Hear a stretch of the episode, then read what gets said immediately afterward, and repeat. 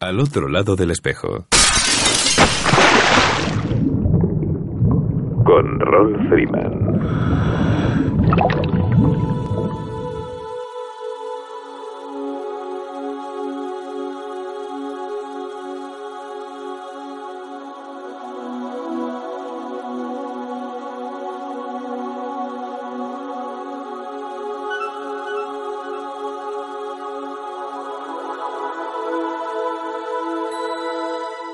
Amigos, saludos salados y bienvenidos a una nueva edición de Al otro lado del espejo. Un programa que hacemos con cariño para ti desde lo más profundo de un océano lleno de inagotables emociones. Deslizándonos libres e ingrávidos, surcamos cada semana las ondas del ciberocéano en nuestro virtual submarino amarillo bajo la cota cero. Emitiendo para el mundo desde el 107.3 de Radio El Campello y el 87.5 de Onda Cartagena. Y como siempre, desde ivox.com.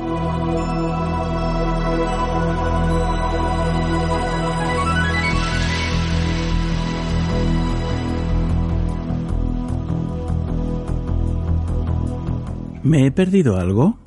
Al parecer, durante la última semana he estado como en una especie de limbo, o sea que ni aquí ni allí, completamente fuera del espacio-tiempo. Y no querréis creerlo, pero es tremendamente desconcertante y desagradable. La última semana de agosto, para mí, es como si realmente no hubiera existido.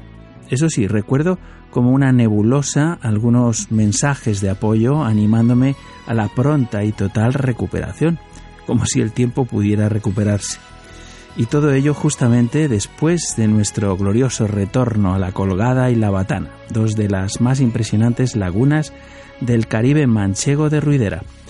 Pero en serio, hay momentos en los que cualquier pasado, por inmediato e intenso que sea, se diluye cual azucarillo en un vaso de agua, abrumado por la fiebre y la náusea en una interminable catarata de pensamientos e imágenes que sin tregua te machacan la psique durante un proceso, digamos, de bajona total.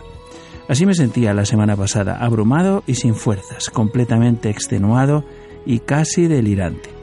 Me perdonarán pues los oyentes la ausencia y agradezco de corazón las muestras de cariño. Vamos a lo nuestro.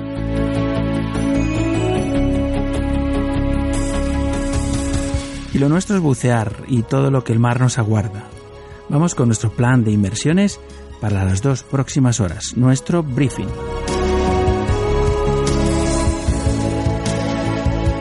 Materia reservada con Gloria Delgado y Josep Lluís Casals Masuet, presidente de ABRE en un espacio de la Fundación Océano Alfa y su campaña Reservas Marinas, Garantía de Futuro. Pro al viento con Román Revilla, sargento del Servicio Marítimo de la Guardia Civil, el SEMAR, con algunos consejos y recomendaciones para la seguridad en el mar. Mis amigos los peces con Inés García, bióloga marina desde la Escuela de Buceo y Biología Marina Zoea de Madrid. La conjura de los pecios con Lucas Sainz, arqueología con patrimoniosubacuático.net. La Semana Azul con Blue Drinks Madrid con Daniel Roggeri de la Asociación Ambiente Europeo, con Nuria Consuegra, Celia Pascual y Marina Martínez de Brazadas de Vida. Y también con Blue Drinks Murcia, con Alicia Prieto y Bea de Sise para España. Y con nuestras efemérides y agenda de propuestas para la semana, nos daremos por buceados por esta noche. La foto de la semana es un ambiente con un grupo de esponjas tomada en el cabrón de Gran Canaria y es cortesía de David Fernández Trujillo. Si estás preparado y listo para la inmersión, uno que hay al compañero y saltamos al agua.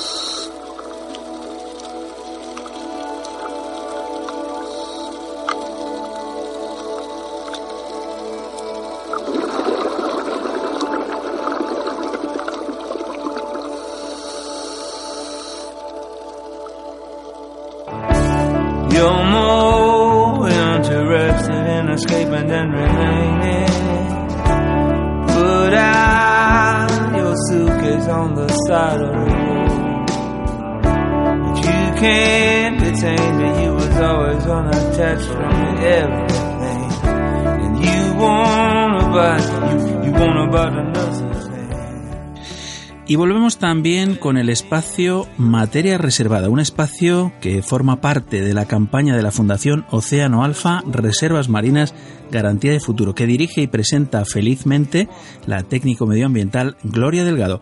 Buenas noches, Gloria. Buenas noches, Rol. ¿Qué tal? ¿Cómo, ¿Cómo estáis todos? Un programita más, acompañándoos, ya un poquito más en seco. Y bueno, pues terminando la temporada estival, o casi, recordamos la importancia de ser buceadores responsables. ¿Habéis sido buenos todos? Seguro que los oyentes de este programa y en especial los que sois fieles a materia reservada habéis sido y sois buceadores impecables. Y bueno, pues por eso hemos invitado hoy a José Luis Casals, presidente de la Asociación de Buceo Recreativo de España, ABRE, y responsable de PADI en España. ¿Qué tal, José Luis? Hola, muy buenas noches a los dos. Buenas noches, José Luis. ¿Qué tal todo?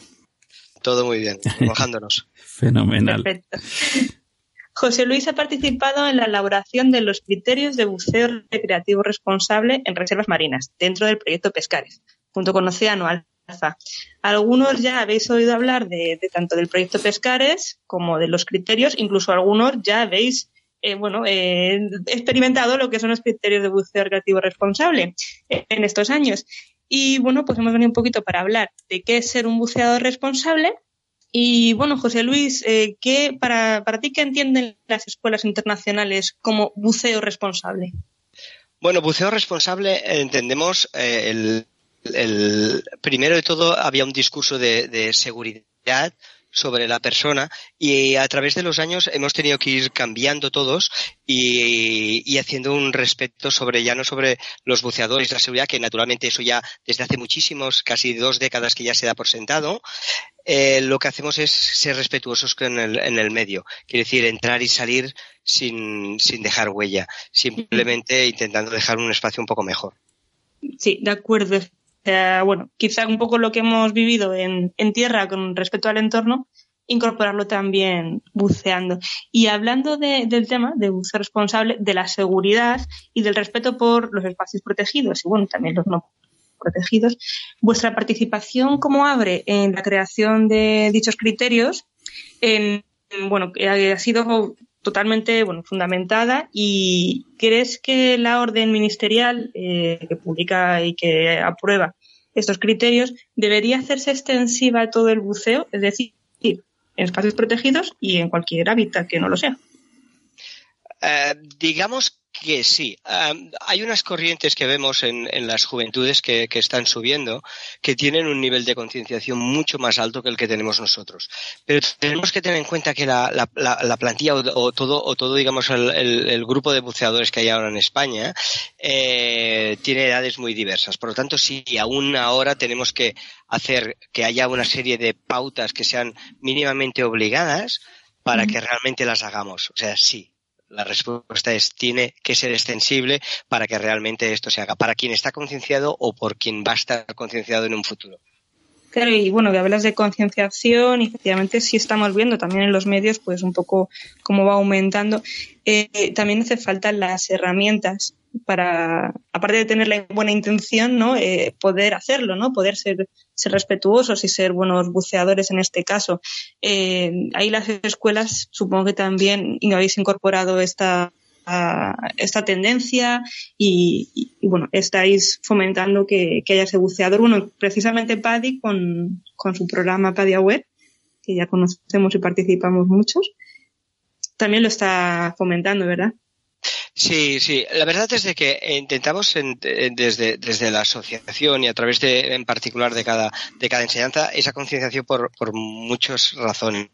Primera porque uh, las, las empresas que tienen un fin comercial, y, y, y, es así, no hay que esconderse, tienen un fin comercial. Ese fin comercial tiene sentido si hay ese fin medioambiental. O sea, es un win to win. Si, eh, si en algún momento uno de los dos se rompe, la- lo que es la empresa no funciona. Quiere decir, si el espacio que tenemos protegido eh, es- que, queda o, o se malmete un poco, o bien mucho, o bien la empresa eh, no funciona, eso no es una relación que no, que no funciona y acaba rompiendo. Por lo tanto, lo más importante es de que en, en, en, esta, en este trabajo que están haciendo de entrenamiento del buceador, se haya incorporado como uno, algo normal, digamos a un 50%, cómo él debe respetar el medio en el que está. Por tanto, todas las agencias eh, están, están incorporando estos programas dentro del, del- del- de ese programa. En el caso de PADI, eh, Project Aware, Project Aware eh, recordemos de que se asocia a PADI, ¿vale? porque eh, sí es cierto que es un buen partner PADI, pero Project Aware es una ONG inscrita dentro de Europa como ONG y por lo tanto funciona como tal, en una, en una función completamente que no tiene que nada que ver con lúdicamente ni tiene nada que ver con ningún tipo de, de explotación comercial. Ajá. Y bueno, me, siente interesante también el tema y al final es obvio porque si no protegemos el medio, pues no tendremos donde bucear. Quizá, supongo que por eso alcanzamos más fácilmente el, el consenso en ese tipo de actuaciones, como se ha alcanzado con los criterios de buceo recreativo responsable, que por una parte sorprende esa, ese consenso y esa mm, aceptación y por otra parte pues también entusiasma el que haya tan buen clima de trabajo. ¿Es habitual encontrar este consenso en general en las normativas que regulan el buceo recreativo? Ah, me gustaría decirte que sí, pero no, pero no es siempre así. No es siempre así porque el, el problema es de que es una cuestión de cultura. Cultura, con cultura quiero decirte que eh, nuestra cultura no está muy asociada al asociacionismo. Eh, te pongo un ejemplo. Ah, tenemos países hermanos como por ejemplo Francia, que el, el asociarse es algo muy común y muy, muy, muy habitual. Con lo cual hay esa cultura cuando tú entras en una asociación, cuando tú entras en un proyecto, eh, tú cuelgas la camisa que llevas y automáticamente te metes completamente en el proyecto. Si al entrar en, dentro de cualquier asociación tú no cuelgas la camisa, lo que tienes son intereses personales. Eso hace que haya una confrontación. Por lo tanto, eh, es muy importante lograr que todos los actores que hay dentro de la asociación o, que están llevando esto eh, sean conscientes de que la camisa está colgada afuera y automáticamente la asociación funciona. Entonces, el trabajo que se ha hecho eh, y sobre todo de- del proyecto de Pescares en especial fue algo que fue muy mimado, o sea, se llevaba todo con, con, con, una nube debajo, ¿no? Muy mimado para que en todo momento no pudiera entrar conflicto y al final eh, se fuera entendiendo no las ventajas o lo que yo quiero, sino lo que el otro necesita y automáticamente eso hizo que un poco las partes fueran entendiéndose entre sí fácilmente, ¿no? Pero no desde la confrontación, sino desde un clima muy abierto de, de colaboración. Sí, bueno, fue, fue difícil, pero finalmente creo que al, unir un objetivo común, pues encontramos esa comunicación y esas ganas de, participar. Además, eh, en este caso, los criterios de buceo recreativo responsable en pescares fueron un trabajo totalmente voluntario y desinteresado. Pues bueno, también vamos a ponerlo en valor, que creo que es algo muy, muy bello para contar. Y aparte, bueno, de esta normativa que estamos hablando, eh, dentro de lo que es normativa de buceo recreativo, eh, ¿tú consideras que podría haberse afectado, además de por lo- los, digamos, las dificultades típicas de, esta labor de, de negociación, pues por el tema de la estabilidad del gobierno actual, las administraciones, ¿cómo puede afectaros eso a la hora de desarrollar normativas de buceo recreativo? Voy a ser transparente contigo, Gloria. O, los socialistas y Juntas Podemos em, hacen gobierno en, en septiembre o en octubre no tenemos las nuevas normas de seguridad. Me parece que soy muy claro. Sí, que, o sea, que tienen que ponerse las pilas por el bien Claro. de todos. Claro, Sí. eh, pe- pensemos que tenemos eh, diferentes rangos de normativa y en esos diferentes rangos de normativa eh, hay algunos que pueden ser aprobados por directores generales, otros que deben ser por consejero y otros que tienen que ir a Parlamento. Cuando hablamos de rangos de ley que son re- realmente importantes, como reales decreto o así, eh, tienen que ir a Parlamento. Eso nos hace, eso nos hace que dependemos realmente de que sean aprobados en Parlamento. Hay, hay por ejemplo, leyes que son más orgánicas, como por ejemplo eh, la ley de los trabajadores del mar, que tiene que ser aprobado en presupuestos, no en el Parlamento, pero sí a través de presupuestos. Entonces, ahí, ahí te encuentras que sí, naturalmente, si, el, si hay un clima de inestabilidad, pues tienes problemas. Y en, y en momentos de confrontaciones en comunidades autónomas por diversos temas, eh, te encuentras de que o separan las normas o en tres meses tienen que salir todas corriendo. Y claro, a los que nosotros nos consideramos técnicos, ¿vale? Y no, y no, y no políticos, nos hace que de estar eh, un año dilatando innecesariamente un tema, en un mes, en 15 días haya que cerrarse algo. Eso es muy complicado. Eso es muy complicado, pero sí, sí. Eh, a la respuesta concreta a lo que me dices, dependemos completamente de, que vaya alineada eh, y haya un poco de concierto entre, entre la política, sin duda. Claro, igual que Mm. que en los técnicos nos toca ponernos de acuerdo y llegar a esa colaboración y ese consenso, pues a nivel, esas esferas también necesitamos. Porque, bueno, hablábamos un poquito de la colaboración con Abre con Pescares, retomando ese tema. Em, además, participa alguno de los miembros del Proyecto Pescares y Océano Alfa en la elaboración de otra normativa que, lideras. Sí, sí, sí, sí, naturalmente. la Junta Directiva de abre. Eh, tenemos ahora mismo involucrada a varias gente. Tenemos a Juan Rodríguez, que, que, viene de, es el director del presidente ACUC. Tenemos también a, a, gente de IAC, es una organización alemana que es ANIA, que también trabaja como secretaria. Y tenemos también a gente, a una otra persona que es Ángel, que, que lleva toda, toda la parte de tesorería de la, de la asociación, que que también viene de la, de la asociación de IDEA, viene de la organización. Por lo tanto, sí es un grupo de trabajo. La ABRE es muy, muy grande, pero naturalmente tenemos que trabajar con junta directiva. Entonces, eh, eh, es, es el que está más directo al, al, al, día a día o al problema, pero, pero, pero realmente somos representantes de, de toda la organización. Y bueno, volviendo un poco al tema de, de reservas marinas, espacios protegidos, eh, ¿crees que sería mejor limitaciones o restricciones o información y sensibilización a los buceadores en pro de proteger y conservar el entorno. Mm, las dos en conjunto, sin duda las dos en conjunto. nos dicen las normativas por una cuestión de carácter latino, nos dicen que si no hay una revisión o una inspección, no hay no, no son efectivas las leyes que hay. Y repito, por un carácter latino. Eh, eso hace, eso hace que, intentemos siempre saltarnos las normas. Es, triste, pero es así, es un carácter que llevamos. Entonces, si hay una reserva que la, y esa reserva no tiene una, vigilancia, esa reserva no, no queda respetada. Es triste, pero te lo tengo que decir que es así. Por lo tanto, por un lado, tiene que estar concienciada la, la la gente tiene que estar eh, por una razón, porque no todo, no todo puede ser que sea impuesto por una multa. Quiero decir, tiene que haber una, una parte de la acción que haces que sea porque realmente crees en ella. Si no, todo pasa a ser, todo pasa a ser una, una, ¿qué te diría yo? Una, una, una, triste sanción de tráfico.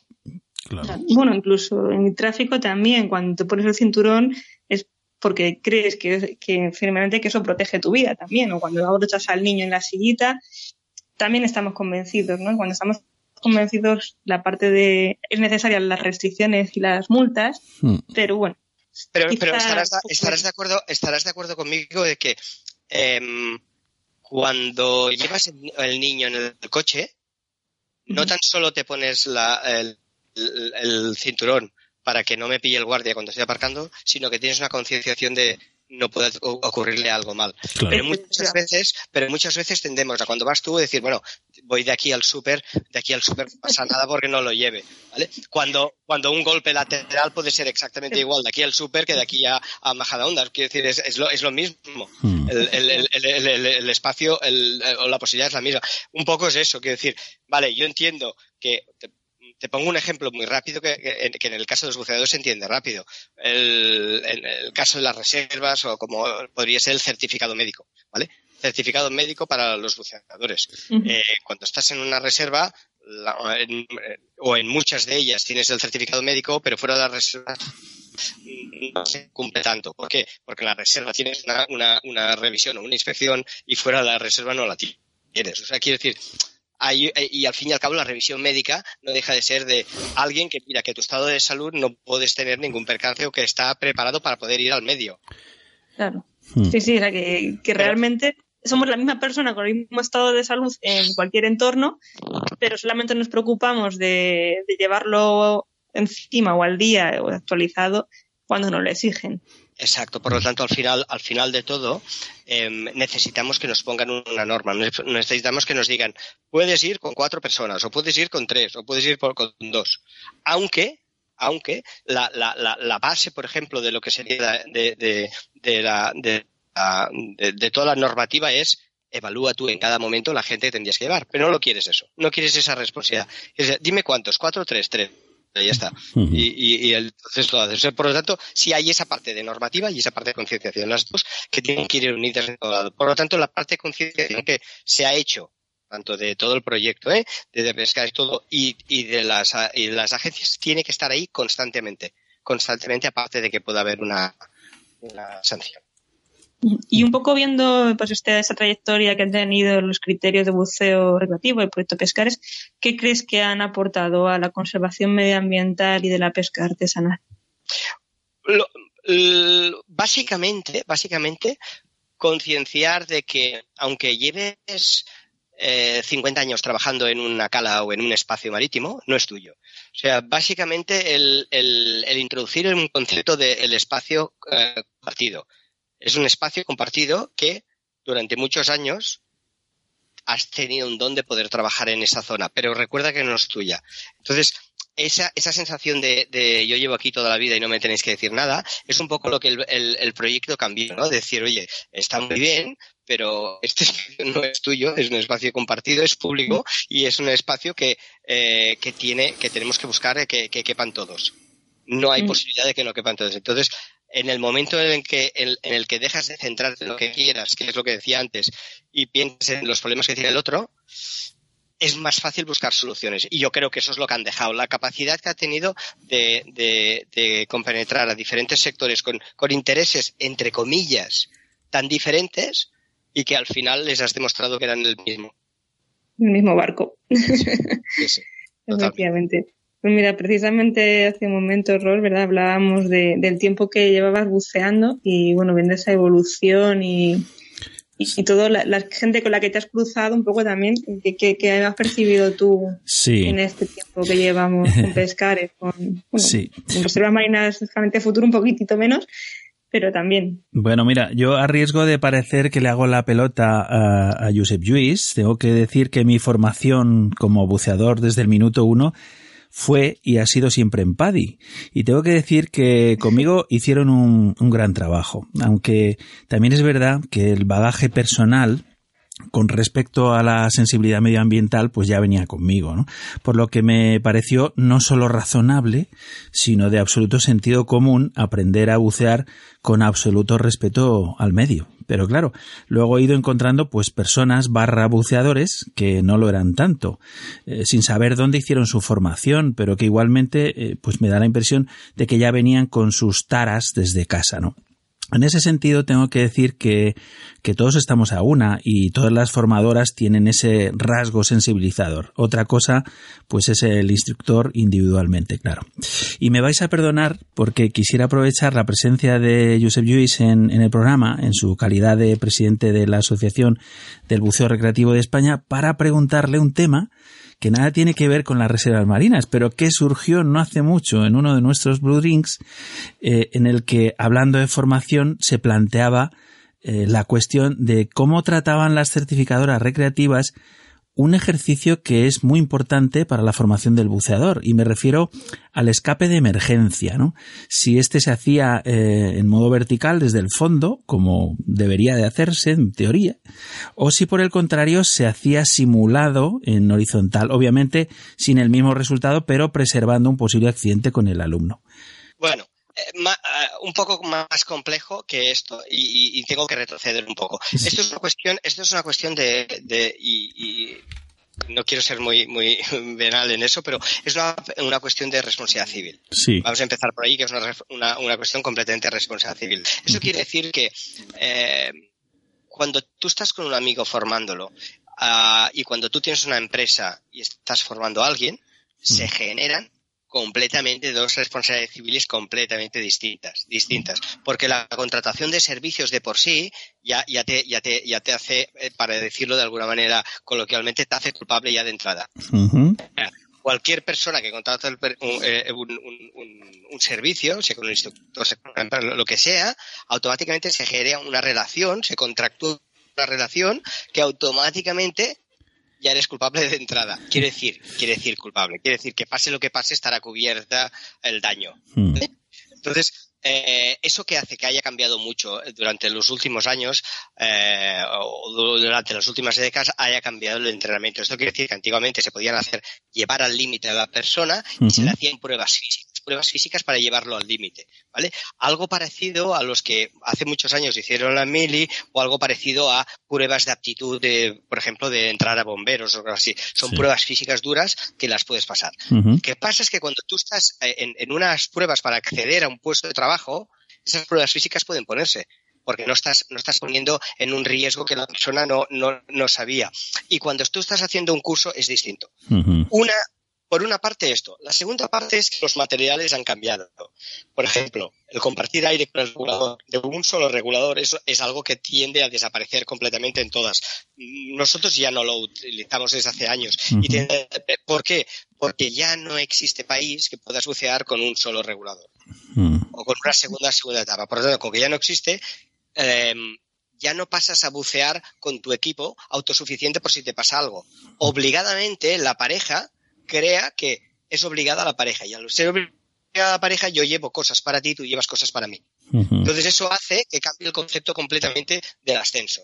y, es algo importante porque entonces el ascenso se tiene que tomar desde el punto de vista primero que te he dicho de responsabilidad civil y el segundo. Por lo tanto, cualquier entrenamiento actual, cualquiera, cualquiera, sea técnico, sea todo, tienen que ser en entornos completamente seguros para, para el cliente.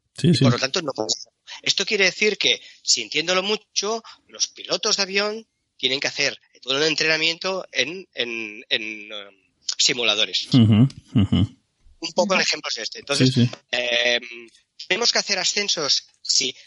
actualmente la tendencia no es pensar en el ejercicio físico como resistencia, sino el fin del ejercicio. Por lo tanto, nos trasladamos. ¿Cuál es la emergencia? Pues que desde una profundidad X y, el, y, el, y nuestro compañero está lejos de nosotros, tenemos que subir para arriba porque se nos ha agotado la fuente de aire. Mm. Vale. Automáticamente lo que se hace ahora mismo es no hay un escape de, desde más de 9 metros, no se hace desde más de 9 metros esos escapes, y esos escapes se hacen con reguladora en la boca y con la velocidad de ascenso controlada. Con lo cual quiere decir que durante el curso tanto instructores, eh, en este caso, tienen que asegurar eh, por medios propios que el alumno nunca puede rebasar la velocidad de ascenso. Por lo tanto, súper controlado. En la mayoría de casos, con un cabo para que pueda acogerse y no pueda subir. Por lo tanto, se minimiza el máximo al que puede haber un accidente.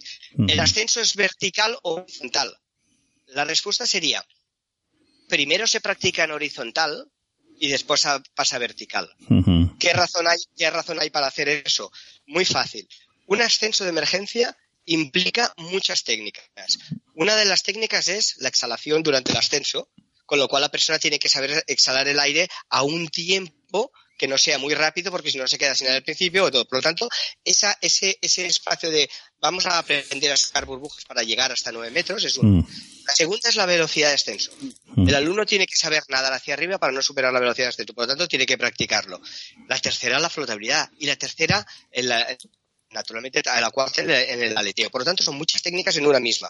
Lo, normal es, lo normal es en horizontal, en el cual puedes estar dando mucho feedback, y cuando llegues a mar puedas practicarlo en, vertical. Pero cuidado, el escape yo me formé con un escape libre que era cerrando la botella y, subiendo hasta 30 metros. Eso no existe ya. Al estilo, al estilo ejército. Eh, Gloria, me, vais a perdonar, o sea, perdóname de verdad que te haya robado todo este tiempo.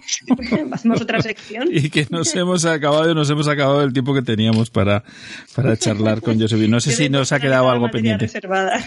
Claro. No, Gloria, te decía que no sé si tenemos alguna cosa más porque hemos agotado nuestro aire para esta pequeña inmersión. Sí. Pues ascenso de emergencia. Tienes que hacer un ascenso de No, emergencia rápidamente. Decía que yo doy por cerrada el, el espacio de materia reservada de esta semana con, con un invitado de lujo. Ya te digo. Y bueno, muchas gracias, José Luis, por, por asomarte a, a nuestra particular versión de reservas marinas y bueno, pues dar esta información que yo creo que, que bueno, que ahora ya haciendo un poquito el feedback del verano y de las inmersiones nos ayuda mucho a comprender el porqué de estas normativas, el porqué de estas exigencias o bueno, eh, restricciones, porque es para conservar unos espacios privilegiados. Claro que sí. Muchísimas gracias y, gracias por la difusión que hacéis de, de esta actividad que es muy necesaria. Muchas gracias por venir, José Luis. Y muchas gracias a ti también, Gloria. Un besazo enorme y hasta la próxima semana. Pues lo mismo, Rol, mucho, mu- mucho cariño, muchas ganas de, de vernos y, y de bueno, de echar una burbuja. Venga, Hasta la semana que hasta la semana que viene. Chao.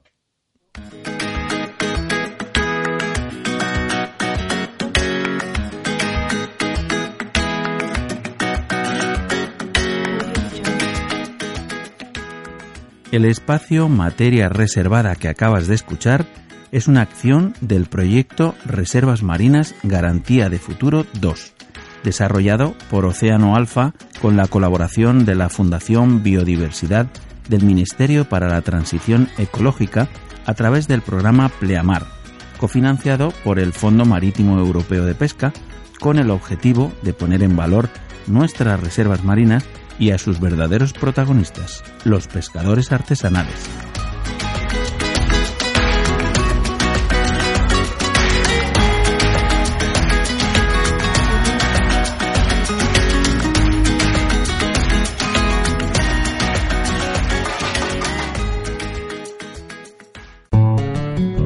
Estamos de enhorabuena. Al otro lado del espejo, por fin sonará junto al mar.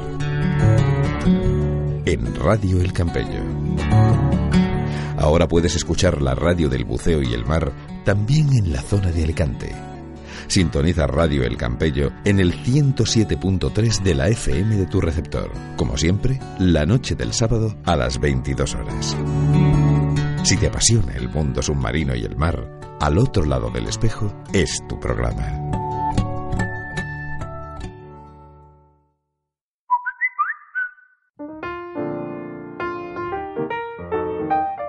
Tenemos una nueva forma de conexión con vosotros amigos, una fórmula para que los oyentes de al otro lado del espejo podáis participar también en el programa. Una vía a través de la cual ya puedes enviarnos tus audios, porque queremos escucharte y que te escuchen. Nos puedes contar tus experiencias como buceador, esa inmersión que te dejó fascinado, un viaje inolvidable o esa anécdota que te mueres por contar a tus amigos. O quizás sois un centro de buceo o un club de hombres rana que acaba de poner en marcha una iniciativa y queréis compartirla con toda la comunidad, qué sé yo. Ahora te toca a ti. Cuéntanos cuál ha sido tu mejor inmersión de las vacaciones, o si lo prefieres, un microrelato ambientado en el mundo submarino, un comentario que te apetezca hacer al programa, o simplemente un saludo, quizá desde tu crucero vida a bordo. O por qué no, invitándonos a bucear, a comer o a tomar unas cañas. No te cortes, sé tú mismo.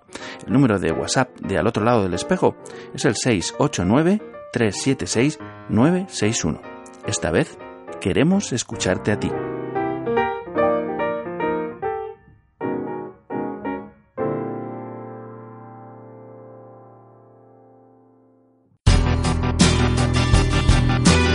Do It in Daylight Lab. El laboratorio fotográfico profesional de referencia en toda España se llama Daylight Lab. Que tus límites solo sean tus sueños. Para hacerlos realidad en copias de la máxima calidad y durabilidad, según las certificaciones Digigraphy by Epson, hasta el montaje y presentación más exigente. Siempre en las mejores y profesionales manos. Daylight Lab, el laboratorio fotográfico profesional. Estamos en Madrid, en Prudencio Álvaro 41, Metro Pueblo Nuevo, o en el 91 367 0191. O también en info arroba daylightlab.com. Do it in Daylight Lab.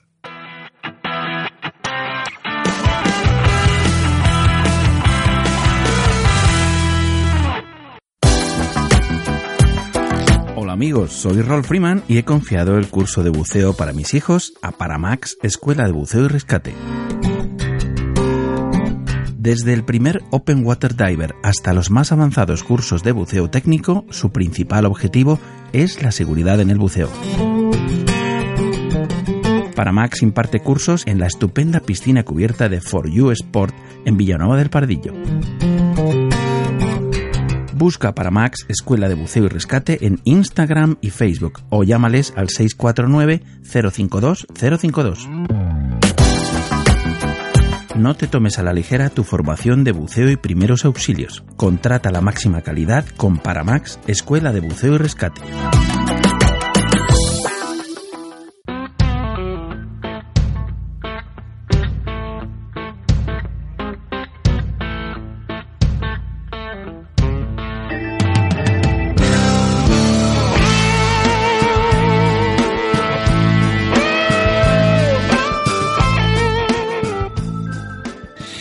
El verano va tocando a su fin, pero todavía tenemos muchos días de buen tiempo en el que el mar continuará siendo el espacio común para mucha gente.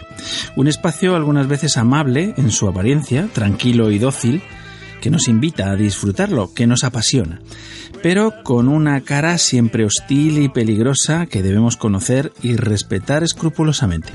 Esto es Pro al Viento, el espacio del sargento Román Revilla, patrón del Servicio Marítimo de la Guardia Civil que se ocupa de transmitir consejos sobre la seguridad en el mar. Buenas noches, Román. Muy buenas noches, Rol. Muy buenas noches a todos. Pues nada, yo decía que, en fin, se acaba agosto, pero todavía, todavía queda, todavía queda buen tiempo, ¿no? Para disfrutar de más, claro. Bueno, o sea, se- queda buen tiempo y tenemos que contar con nuestros amigos de Canarias, que esos tienen buen tiempo todo el año. Todo el año, bueno, Y- ahí está asegurado, claro. claro. claro, claro. Sí, sí, ellos- Que se nos acabe el verano a nosotros no significa que se le acabe a todo el mundo. Bueno, es que pensamos Que- que con la operación esta retorno, así, a final de agosto y demás, que parece que vuelve todo el mundo, pero oye, hay gente que se coge ahora sus vacaciones y, en Yo- fin, por sí, ejemplo. yo mismo, yo mismo, yo mismo he trabajado todo el verano Sí, sí. y ahora en septiembre, cuando se va todo el mundo y se está más tranquilo, es cuando me lo cojo. Todavía hace sol, todavía hace buena temperatura Mm. y, y- e incluso, bueno, y las playas y siguen los, los socorristas en las playas y todos los servicios siguen funcionando en septiembre, así que yo aprovecho. Claro, Y claro. mucha gente, ¿eh? Como yo, Sí, mucha sí, sí, gente. sí, sí, me consta, me consta. Quiero decir que es un, que es un, eh, es como la, como la tercera parte, ¿no? De, de esta película de, de lo que es un poco el éxodo de las ciudades a, a, pues a las costas, ¿no? A todo el litoral y demás, a disfrutar del mar que, que tanto nos llama la atención y que tanto nos gusta, claro. Claro. Pues es que tenemos ahí la, la gente que, bueno, pues eh, tiene las familias, ¿no? Tienen, tienen las familias que disfrutan todo el verano y ahora, como es la vuelta al cole, los que quedamos para septiembre somos los que, bueno, pues que no tenemos mm, esas familias que tienen que volver a la ciudad y tienen que volver a las clases y tienen que volver a todo eso. Y, y bueno, y, y aún quedamos algunos supervivientes de ese, de, de ese tema. Así que. Sí, mucha gente que ha trabajado durante todo el verano, obviamente. Hay siempre Sí, un retraso de in- reincorporarse eh, niños al- a los colegios precisamente porque sus familias pues trabajan muchísimo, trabajan durante todo el verano y, y bueno, pues en vez de incorporarse a lo mejor el día 15, pues lo hacen el, el día 30, ¿no? Más o menos. Exactamente, exactamente. Muy bien. Pero bueno, como hemos dicho, eh, seguimos en verano. Bueno, Hmm. sigue, sigue la época estival y sigue la gente yendo a la playa. Sí. Y también, como hemos comentado, en, tenemos las Canarias y tenemos eh, mucha gente que coge ahora las vacaciones, que no, no tiene por qué ser aquí en España, que pueden ir a cualquier eh, a, cualquier lugar y, y está con buena época y se van a la playa, ¿no? Y, y van a disfrutar del mar. Y de ese tema quería yo también hablar eh, el día de hoy, en el programa de, de hoy. Y es, es eh, lo de las corrientes de retorno o corrientes de, de resaca, que también se les llama, ¿no? Eh, cómo identificarlas, qué son y cómo salir de ellas. ¿Vale? Entonces, eh, bueno, la- ¿qué son las corrientes de resaca? ¿No? O corrientes, o corrientes de, de retorno. que, que normalmente se le llaman corriente de retorno, vamos, no, la de resaca la llamamos mucho los, los, los marineros. Sí. Bueno, pues esto es, eh, son unas corrientes superficiales, ¿vale? De agua, eh, que retroceden pues, desde la costa hacia adentro, hacia el mar. O sea, desde lo que es la orilla hacia el mar. Mm. Eh, se genera por, porque se rompe la ola eh, a lo largo de, toda la cresta. Vamos a imaginar una ola, ¿no? Y, la, y esa ola se rompe eh, normalmente antes de llegar a la, a la orilla porque hay algún bajo, fondo o porque normalmente es eso, porque hay un fondo ahí de arena o un fondo de piedra que esa ola puede romper en la, en la roca o rompe en, el, en lo que es el, el bajo de, de arena y llega bruscamente a la playa, Sí, ¿no? Con, sí. con mucha energía. Entonces, eh, esta ola se desvanece en lo que es la orilla y posteriormente, eh, lateralmente, lo que hace al, al romperse la orilla, lateralmente, eh, se desvanece hacia el fondo, ¿vale? Para subir posteriormente en superficie y retornar mar adentro, ¿no? Sí. Eh, bueno, pues esto, esto puede también afectar, eh, sobre todo, es las mareas. Eh, si están con marea baja, ese fondo va, va a estar más en superficie. ¿no? Y esa ola mm, va a coger más, va a coger más fuerza de rotura en lo que es la orilla y por tanto va a coger más fuerza de retorno hacia el mar. Esto hace pues eh, como una especie de como una medusa vamos a imaginarnos o un paraguas no un paraguas o una medusa. Eh, mm, entra entra con fuerza la ola lo que es a la orilla que vemos como como mm, la espuma blanca se identifica por esa espuma blanca característica Sí. de la, de la ola que rompe antes de llegar que muchas veces dices, hostia, ¿y por qué se, eh, que se ha roto ahí eh, a 100 metros de la orilla? Que se monta ha una cresta, la- ¿no? Lo que llamamos una cresta. Es una cresta blanca se, y tal. Se nota sí, ahí la correcto. cresta blanca Mm. y eso es por esos bajos, ¿no? Mm. Eh, y lo que no sabemos es que lo peligroso no es esta ola que viene con fuerza, ¿vale? Mm. Porque seguramente ahí donde, donde esté rompiendo hagamos pie, seguramente haya bajamar o, o, o tenemos un fondo, un fondo arenoso que, que nos permite hacer pie o de roca. Y, y eso no es lo peligroso. Esa ola no es peligrosa. Lo que es peligroso es donde no está rota la ola, donde se ve en calma. Donde se ve en calma se puede identificar desde altura, ¿vale? Porque queda como una especie de río, de río que fluye hacia el mar. Sí, ¿no? sí. Si hay, si hay mm, eh, cañas o hay porquería en la orilla, vamos a, a ver cómo esa porquería eh, se va a desplazar a lo largo de lo que es la orilla y va a retornar mar adentro. Y retorna mar adentro con, con rapidez. Bueno, pues eso, eso mismo nos va a pasar a nosotros. Es decir, si nosotros eh, estamos en la playa y vemos que está rompiendo las olas, eh, ya sabemos cómo son nuestras madres y nuestros padres, que, que no, desde pequeños nos han dicho, no, hay que las olas te van a hacer daño y, no- y nunca nos han dejado bañarnos donde las olas, ¿no? Bueno, y, y- y nos y, y vemos en, en los laterales de, de esta de esta rotura de olas eh, que está en calma, bueno, pues esta parte que está en calma es la peligrosa. Entiendo. La parte que, que está en calma es la que nos va a empujar mar adentro, ¿vale? Eh, como hemos dicho, es una corriente superficial.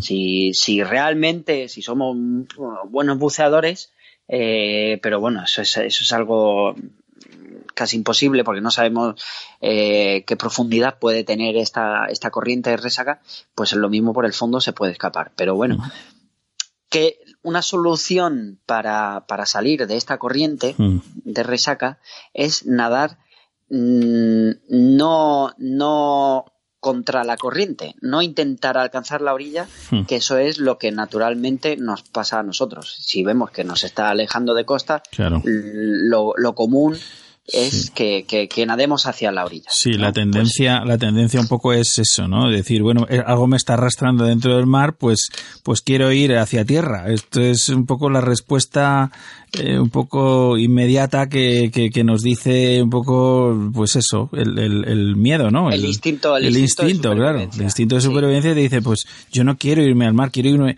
Pero claro, luchar contra una corriente es, es un No poco, puede, es absurdo, no claro. Sí. Es, sí, sí, sí. Además que, eh, bueno, las estadísticas eh, están ahí y las estadísticas todos los años eh, salen, mm, por desgracia, fallecimientos por este tipo de, Mm. de corrientes. ¿Por qué? No por la corriente en sí. No por la corriente en sí, y que nos, que nos metan en el fondo, nos ahogue, no, no. Es por, porque nos cansamos de Claro, nadar. claro. Nos cansamos de nadar eh, intentando alcanzar la costa y entonces vamos al fondo. Mm. Porque, porque, bueno, pues el instinto de supervivencia nos dura lo que nos dura, pero el cuerpo también. Claro. El cuerpo tiene un límite y, y estamos luchando contra corriente, ¿no? Estamos luchando contra corriente y no, y no vamos a llegar.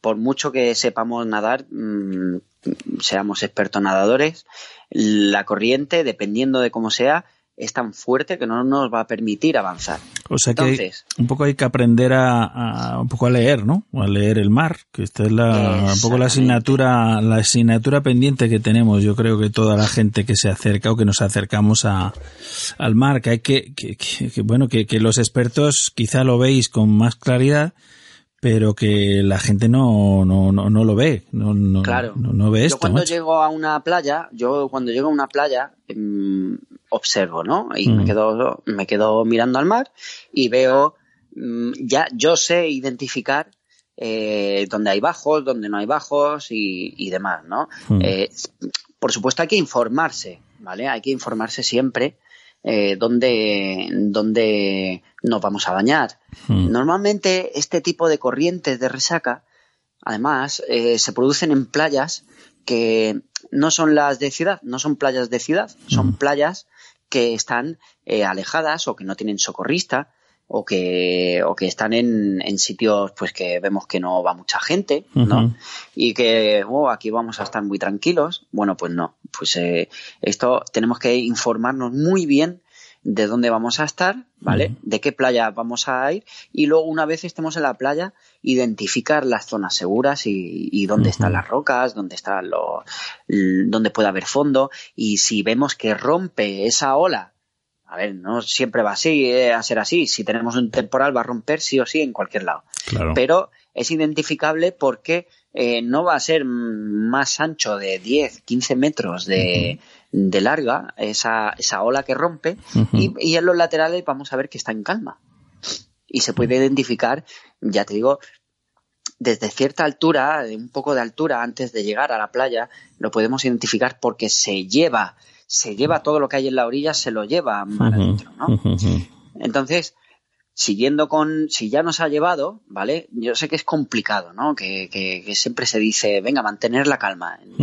Desde que, que estamos con, con el programa, siempre en todos los problemas que, que he sacado, siempre lo primero es mantener la calma. Sí. Es muy complicado porque estamos viendo que nos está llevando mar adentro. No pasa nada porque nos lleven mar adentro. No, es que no, no pasa absolutamente nada. Eh, eh, va a llegar un momento que, se- que esa corriente deje de impulsarnos mar adentro. No no no va no no dura eternamente y nos lleva a América no. Eso es verdad. Sí, eso tiene un- una una fuerza que, que está producida por ese bajo que hemos dicho por ese por ese bajo que hemos dicho no entonces puede pues no sé 200 metros 300 metros pero ya son 200 metros 300 metros que pueden hacer costarnos la vida Claro. ¿Qué, qué tenemos que hacer? Bueno, pues hay dos opciones. Tenemos dos opciones, aparte de mantener la calma. Una, la que es para salir de esa corriente de resaca, ¿vale? De esa zona en calma que nos está empujando para afuera, es nadar paralelos a la línea de costa. ¿En qué dirección? En dirección a donde está rompiendo las olas. Precisamente. ¿Por qué? Por- porque nos va a llevar la ola a la orilla. La, la ola nos lleva a la orilla. Ujú, Si, eh, si tenemos roca, eh, y está muy cerca, bueno, pues a lo mejor nos podemos arañar o lo que sea, pero, pero la ola nos va a llevar. La ola nos va a llevar para la costa, eso nos va a ayudar. Normalmente, ya, ya os digo que, que no se produce con las, tanto con las olas como con la arena, ¿eh? con los bajos de arena. Entonces, lo común sería con, con unos bajos de arena. Y no nos pasaría absolutamente nada. Es más, nos podríamos hasta poner de pie seguramente porque está rompiendo ahí. Nos ponemos de pie y bueno, pues a que le guste saltar por donde está la ola, pues que salte. Pero, pero después del susto, lo suyo es que se salga uno del agua. Se sale uno del agua Pues y se tranquilo. Pues sí, sí, sí, sí. Eso Eh, es una manera. Y sí, la sí. otra Dime, es dejarse flotar. Te dejas flotar, ¿vale? Eh, vamos dando pedaladas eh, con, con los pies, intentando de nuevo, mm, bien, nadar en paralelo a la línea de costa hacia donde está la, la, la ola, donde rompe la ola, o Mm. bien vamos dando pedaladas en paralelo hacia eh, donde veamos que es un sitio seguro, un resguardo o, o- o un barco que veamos, pues vamos, pues vamos hasta allí y ya está. A ver, si, si estamos viendo un mercante a lo lejos, no. Mm. Estamos, estoy hablando de un recreativo que Sí, esté fondeado sí, sí. cerca de la costa o, o lo que sea, que no pasa nada. Eh, he escuchado una cosa, Román, he escuchado una cosa esta semana que creo que viene bastante bien a colación sobre, precisamente sobre, sobre esto. Un poco se hacía un, un pequeño balance de, de, de, de- de lo que había sido esta primera parte, como decimos, de, del verano. Y, y, hombre, eh, la verdad es que los datos eran bastante alarmantes, ¿no? En cuanto a tema de ahogamientos y este tipo de cosas. Y luego me sorprendía, por ejemplo, el perfil. El perfil de la persona eh, accidentada eh, era varón de 45 años, ¿eh? Y me parece, me parece tremendo, ¿no?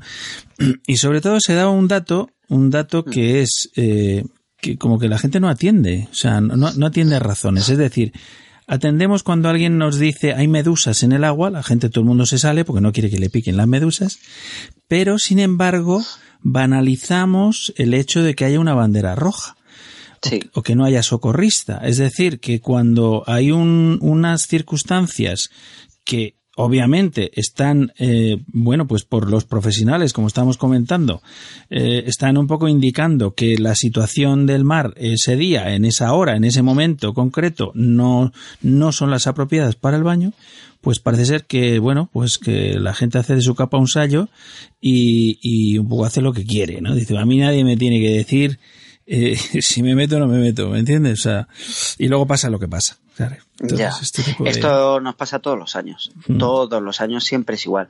Eh, tenemos, la- eh, recuerdo el programa el año pasado que hablamos de las banderas. Mm, Eh, estaba yo en Mauritania, creo, de misión cuando hablamos de las banderas, creo sí, recordar. Sí. Y además hablábamos de la bandera, la medusa y demás. Mm. Y, y es cierto que es que la gente, mm, no sé, eh, será porque quieren aprovechar los días de playa y por entender ir a la playa tengo que bañarme obligatoriamente. A ver, que es, que es para lo que voy realmente, no voy a, a jugar con la arena a mi edad, pero eh, también tenemos que entender que hay una serie de profesionales Mm. que, que, que aunque los veamos que son mucho más jóvenes que nosotros, eh, son profesionales y están instruidos en la materia, Claro. están instruidos para ello. Eh, eh, es lo único que tienen que hacer es la seguridad nuestra. Lo único que tienen que hacer es estar, eh, es proteger nuestra nuestra integridad en la mar, Está en la en la playa. Entonces, si un señor o un chaval, que vamos a decir chaval, ¿no? Un chaval de 19 años o 20 años nos pone una bandera roja, pero Mm. tiene una camiseta y es un señor socorrista, Claro. ¿vale? Tenemos que hacerle caso, porque sí, sí. él sabe perfectamente que no se Mm. puede bañar por, por los motivos que sean. Él ha tomado esa decisión y es por nuestra seguridad, no es porque claro, no tenga ganas claro. de, ir a salvar a nadie. No. Es- claro. y hay que y es y es en esos momentos, aunque no se lo crea la gente, es la autoridad en la playa que manda. Ujú. Y, eh, y es verdad que, que tenemos conocimiento este año de varias agresiones a socorristas, Vaya. ¿vale? Sí, sí, sí, de varias agresiones a, a socorristas por pedir a la gente que salga del agua o por pedir a la gente que salga del, del canal de lanzamiento y varada, donde entran y salen las embarcaciones, o por pedir a la gente que, que, que, que haga caso a las indicaciones de, de- de las banderas, ¿no? Y agresiones, y se enfrentan contra los socorristas.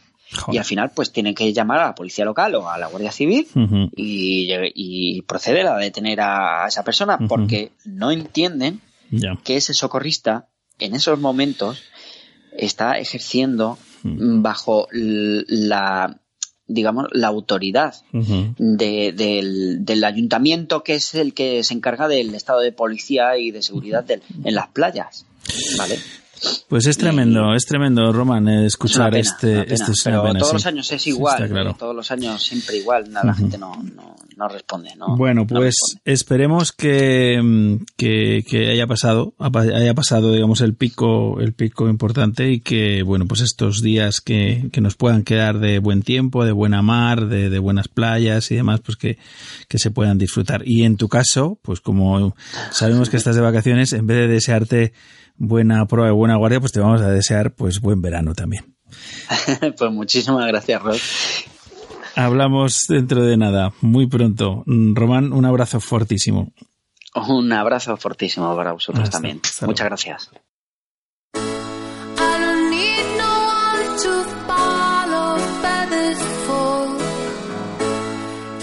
Después del merecido descanso estival, volvíamos a la carga con más historias del azul y también con más energía que nunca. Sonaba la edición número 148 de Al otro lado del espejo, un viernes 4 de septiembre de 2015. Hoy recordamos con más cariño que nunca estas efemérides de Al otro lado del espejo, porque en aquel primer programa de septiembre de 2015 comenzábamos hablando de un nuevo libro que acababa de ver la luz, Ingeniería submarina del siglo XX, el nuevo libro del ingeniero de la mítica marca española Nemrod, don José María Zapata Casaño, al que extrañamos mucho desde entonces y que poco después nos dejó definitivamente para seguir soñando con artilugios para explorar el azul. Conectábamos después con la redacción de la revista digital Acusub y con su director Joan Font para darle un repasito a la última edición. Teníamos también nuestra dosis semanal de mis amigos los peces, el espacio de Inés García, bióloga marina de la Escuela de Buceo Zoea de Madrid, donde nos hablaba Inés sobre una esponja carnívora, la asbestopluma hipógea. ¡Qué miedo! Relatos de buceo, reflexión de un buceador, por Fernando Martín. Hacíamos una pequeña tertulia alrededor de una terrible noticia eh, sobre el fallido intento de batir el récord del mundo de profundidad, reuniendo dos espacios del programa, el de seguridad en el buceo y la cara oculta, un encuentro en las ondas entre Ramón Verdaguer y Óscar L. García. Blue Drinks Madrid y dando un toque de campana, hablábamos con Carlos Pérez Zembrero de la organización Sea Separ España, en defensa de los cetáceos del mar. Y con nuestra propuesta de agenda de actividades para el fin de, de la semana próxima, nos dábamos por buceados después de dos horas y 20 minutazos de intenso buceo y de mar. Un programa que recordamos, como todos los anteriores, con todo nuestro cariño y que ya forma parte de nuestra personal memoria radiofónica. Os recordamos que este y todos nuestros programas podéis encontrarlos en nuestro sitio de al otro lado del espejo en ivox.com.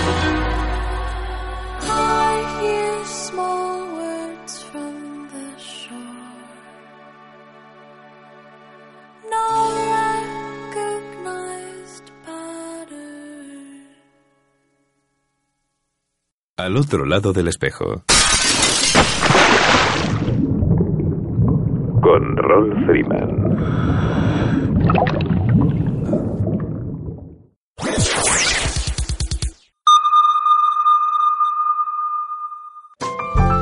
La comunidad del buceo está de enhorabuena. Seguimos sumando emisoras por el azul. Al otro lado del espejo ya suena junto al mar. Ya puedes sintonizar también en la comunidad de Murcia la radio del buceo y el mar en el 87.5 de la FM, Onda Cartagena, la primera del dial. Como siempre, la noche del sábado a las 22 horas. Si te apasionan el mundo submarino y el mar, al otro lado del espejo es tu programa.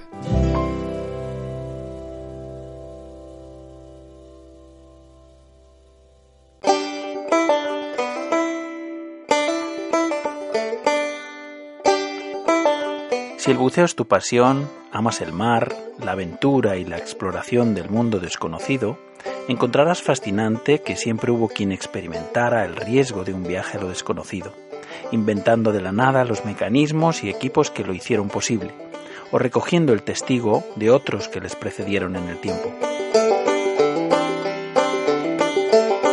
La Historical Diving Society of Spain quiere ser la memoria viva del paso del tiempo, recogiendo el inmenso patrimonio cultural de la historia del buceo en España. Equipos originales, bibliografía y también las crónicas personales de aquellos que fueron sus pioneros y protagonistas. Formar parte de la Historical Diving Society of Spain es preservar su historia y su legado, un privilegio que nos cabe a los buceadores del presente. Únete a nosotros y ayúdanos a conocer y preservar nuestra historia submarina y la de los hombres de honor que la hicieron posible. Hazte socio de la HDS.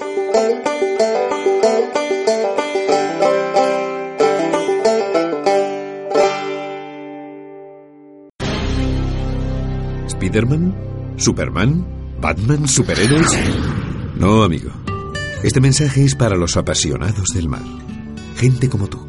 Sí. Ocean Man y Ocean Girl. Gente real para ayudar a salvar un mundo real. Te preguntarás, ¿qué puedo hacer yo para salvar el planeta? Por ejemplo, formar parte de un equipo de auténticos vengadores, los defensores del planeta océano y la vida marina. Pero ¿cómo? Hazte voluntario del Nakawé Project. Da el primer paso y envíanos un correo a info@nakaweproject.org. Tienes un superpoder, aún por descubrir. ¿Te gusta la aventura? ¿Sientes emoción cuando descubres algo nuevo? Entonces un curso de cuevas es para ti. La cueva del agua, el pozo azul, la cueva del Morait serán los escenarios de lujo de tus aventuras y además mejorarás como buceador. Lo puedes lograr con un experto side mount y full cave instructor, Oscar L. García. Contrata tu curso en darksidemount.com. ¿Te gusta la aventura? darksidemount.com. Bienvenido al lado oscuro.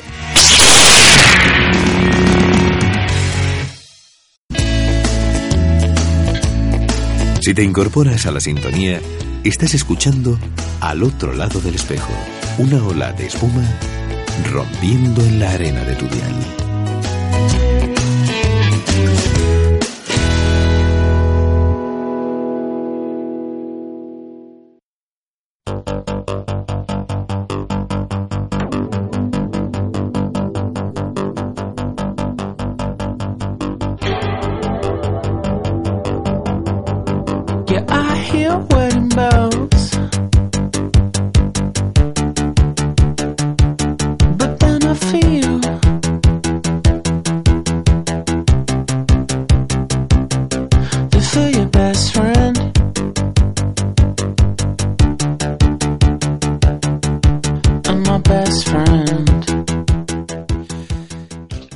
Amigos, nos vamos de nuevo a la Escuela de Buceo y Biología Marina ZOEA de Madrid para tener nuestra inmersión en la biología marina con su bióloga, con Inés García. Buenas noches, Inés.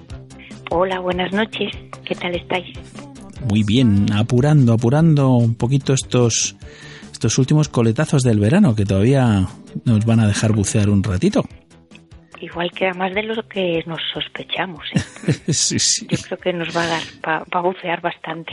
Bueno, ya sabes que algunos eh, estamos todo el año intentando Ya. entrar al agua, o sea que Es verdad. no hay problema, no hay problema. Pues esta noche quería hablaros, o queríamos hablaros de un animal marino, patilargo y que no es demasiado conocido, que se llama la araña de mar. El nombre puede resultar familiar, pero luego el animal en sí es bastante peculiar. El nombre del grupo en el que se clasifican las arañas de mar es Pycnogónidos, que viene del griego, que significa muchas rodillas. Y en cuanto veáis la imagen de uno de estos animales, entenderéis por qué se llaman así. Y son artrópodos marinos bentónicos, pero no debemos meterlos en el mismo grupo que los crustáceos, que los cangrejos, las quisquillas y todo lo que conocemos así habitualmente en el mar. Son de un grupo mm, muy diferente. Y mm, las arañas de mar habitan casi en cualquier ambiente marino, en, aguas frías, en aguas cálidas y a cualquier profundidad. Sin embargo, se camuflan también y tienen un cuerpo así tan que pasa desapercibido que no son fáciles de ver. Pero si tenéis curiosidad y mucha paciencia, podéis buscar arañas marinas entre las algas o entre las plantas marinas. Por ejemplo, en la Posidonia. Muchas veces eh, cuando recogemos muestras para ver los, eh, las especies que salen, que tenemos que hacer ese trabajo para algún laboratorio, pues encontramos arañitas de mar diminutas, pero ya os digo que pueden tener mucha variedad de tamaños también y de formas. Pueden medir apenas unos milímetros o centímetros, sobre todo los que viven cerca de la costa, pero también hasta más de medio metro los que viven en, fondos abisales. Y al igual que las arañas, aunque no, no están emparentadas con las arañas, pero tienen un cuerpo que está dividido en dos partes. La parte de delantera que se llama prosoma, que incluye la cabeza y el tórax. Y luego una parte posterior que lo llaman los biólogos opistosoma y que incluye el abdomen. Pues bien, en la cabeza tienen una especie de trompa que utilizan para succionar el alimento y luego tienen cuatro ojos situados como en una prominencia y también están dotados de tres pares de apéndices, unos que son unas piezas bucales, otros que se llaman palpos y otros que se llaman patas ovígeras. Estas últimas solamente existen en este grupo y las utilizan para limpiarse a ellos mismos y también en el caso de los machos las patas ovígeras son más grandes y se llaman así porque las utilizan para transportar los huevos. Y mm, tienen en total ocho patas con el mismo grosor que el cuerpo, así que a primera vista parecen todo patas. Es un animal, como os decía al principio, muy curioso. Y en cuanto a su anatomía interna, pues también son bastante peculiares porque no tienen sistema respiratorio. El intercambio de gases lo hacen a través de la piel porque esta es muy fina. Y luego su, su sistema circulatorio está muy reducido y como no es suficiente para bombear sangre a todas las partes del cuerpo, utilizan su estómago, las contracciones así peristálticas que se llaman, a modo de corazón para bombear la sangre al, al resto del cuerpo. Y de hecho, si ponéis en Google, en un buscador, pignogónidos y corazón, os habla, ahí salen varias noticias que en verdad es la misma todo el rato, pero hablando de esto, de que bombean eh, la sangre con ayuda del estómago. Y luego el sistema nervioso está formado únicamente por un cerebro muy simple y dos cordones nerviosos. Y su aparato reproductor, las gónadas, están en la parte anterior del cuerpo, lo que antes hemos llamado el prosoma, lo que era la cabeza y el tórax. Pero las gónadas se ramifican y se extienden hacia el exterior por las patas.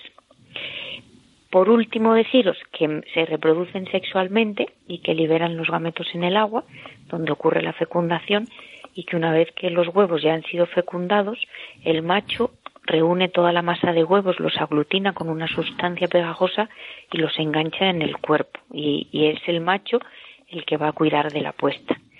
Y, y, tras la eclosión pues sale una larvita que tiene vida libre durante un tiempo y que luego va a sufrir una metamorfosis para llegar a adulto.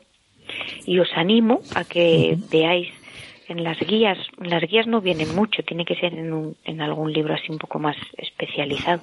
Pero en Google, si ponéis picnogónidos, veréis estos curiosos animales que la verdad es que si uno los encuentra, pues podría ser una suerte.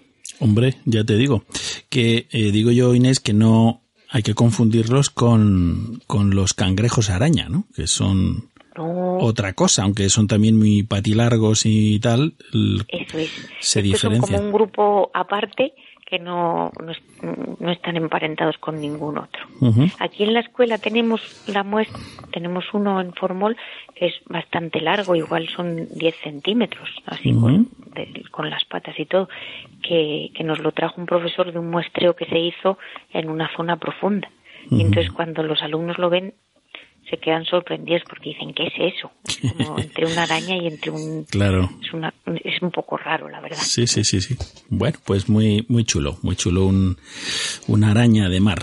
Muy bien. Pues, eh, pues nada, si te parece Inés, nos vamos así muy rápidamente a nuestro espacio de un océano de palabras para un poco buscar y rebuscar ahí en, en- entre las especies marinas que tú nos vas trayendo estas palabras que, bueno, pueden significar y de hecho lo hacen eh, otras muchísimas cosas más diferentes, ¿no? Y que no sabemos si eh, estas palabras han sido inspiradas por, por la especie marina o la especie marina tomó el nombre, el nombre popular, se entiende, ¿no? El nombre eh, en latín científico que se, pues siempre es como muy exclusivo, ¿no? Es muy curioso. Sí, que luego da tantas vueltas el nombre que al final siempre acabamos Claro. sorprendiéndonos. Bueno, pues eh, a mí esta semana me ha inspirado también una especie también muy peculiar del, del fondo del mar y que tú nos has hablado alguna vez del, no sé si exactamente, pero bueno, sé que hemos hablado de los espirógrafos, por ejemplo, en su día, pero yo me he fijado en, en, en la palabra penacho, que es eh, lo que llamaríamos una, una prótula intestium, que se llama penacho, también pluma, le dicen en un poco en inglés, ¿no? Los anglosajones, ¿no? Eh, este penacho, ¿no? El penacho y pluma tiene algo así como de muy parecido, ¿no? Penacho es una palabra que, que viene del italiano, que sería penacchio. Es, digamos que tiene varias acepciones en el diccionario. Eh, la primera sería grupo de plumas que tienen algunas aves en la parte superior de la cabeza. También es el adorno de plumas que sobresale en algunos cascos, morriones, tocados y cabezas de las caballerías engalanadas. El tercero dice que es una cosa que tiene forma o figura de penacho. También que puede ser una masa de aire sobresaturado de vapor de agua y que contiene a menudo contaminantes sólidos, líquidos o gaseosos vertida a la atmósfera por una chimenea. Y coloquialmente se eh, utiliza para definir la vanidad, la presunción o la soberbia. Si vamos a la desambiguación de esta palabra, pluma o penacho puede referirse, por ejemplo, en ciencia, pues eh, plume, dinámica de fluidos, una columna que consiste en un fluido en movimiento a través de otro fluido. O también eh, a la columna de erupción o penacho volcánico, una columna de ceniza volcánica y el gas emitido a la atmósfera durante una erupción. Podemos referirnos también a la pluma del manto, un afloramiento de roca caliente dentro de la capa de tierras que pueden causar puntos calientes volcánicos.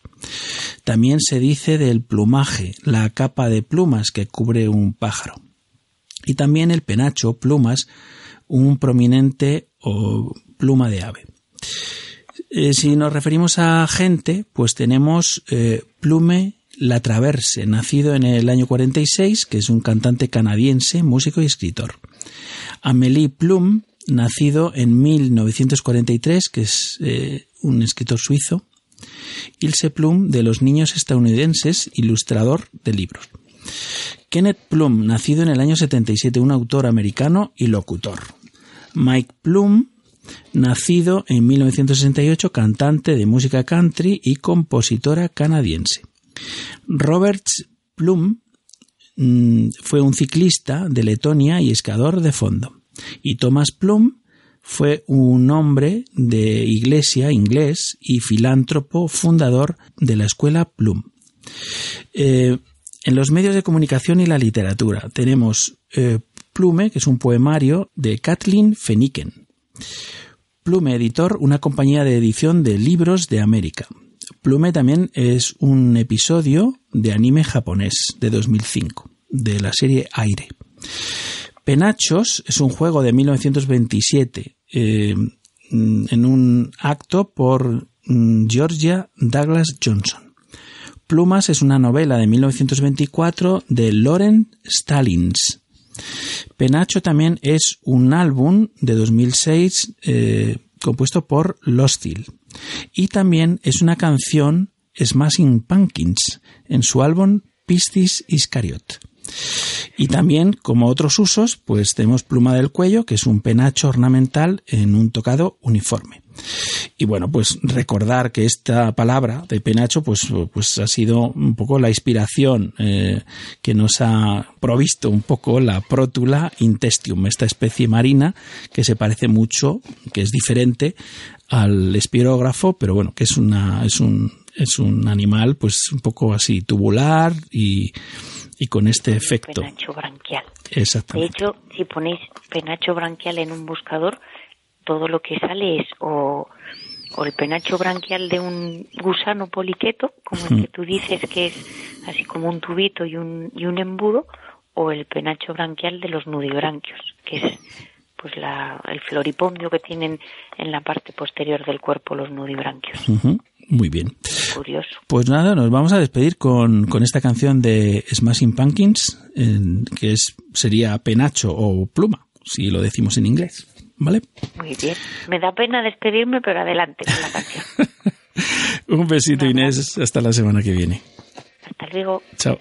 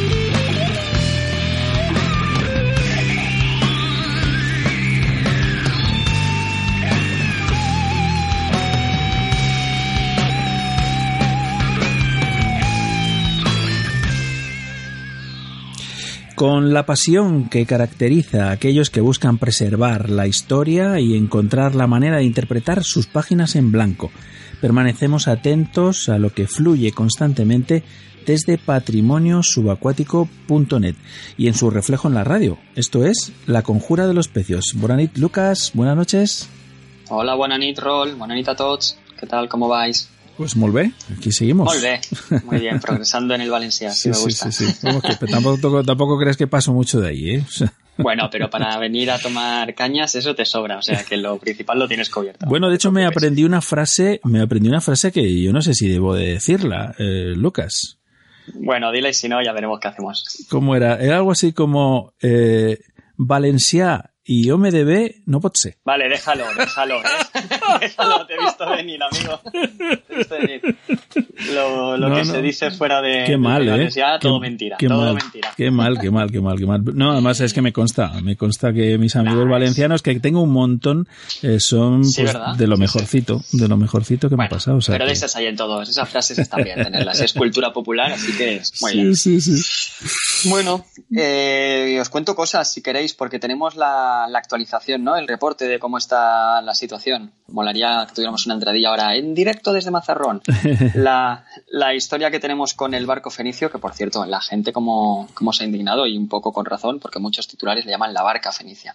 Pero bueno, es un barco. Es un Sí, barco, sí. es un barco. Ujú. Y bueno, sabéis que estaban los técnicos, la se dice, ¿no? La Junta, bueno, aquí le creo que es la, la- el organismo eh, territorial autonómico que se encarga del patrimonio arqueológico en Murcia. Estaban todos junto con el Museo de Arqueología Subacuática estudiando a ver cuál era la situación de- del pecio.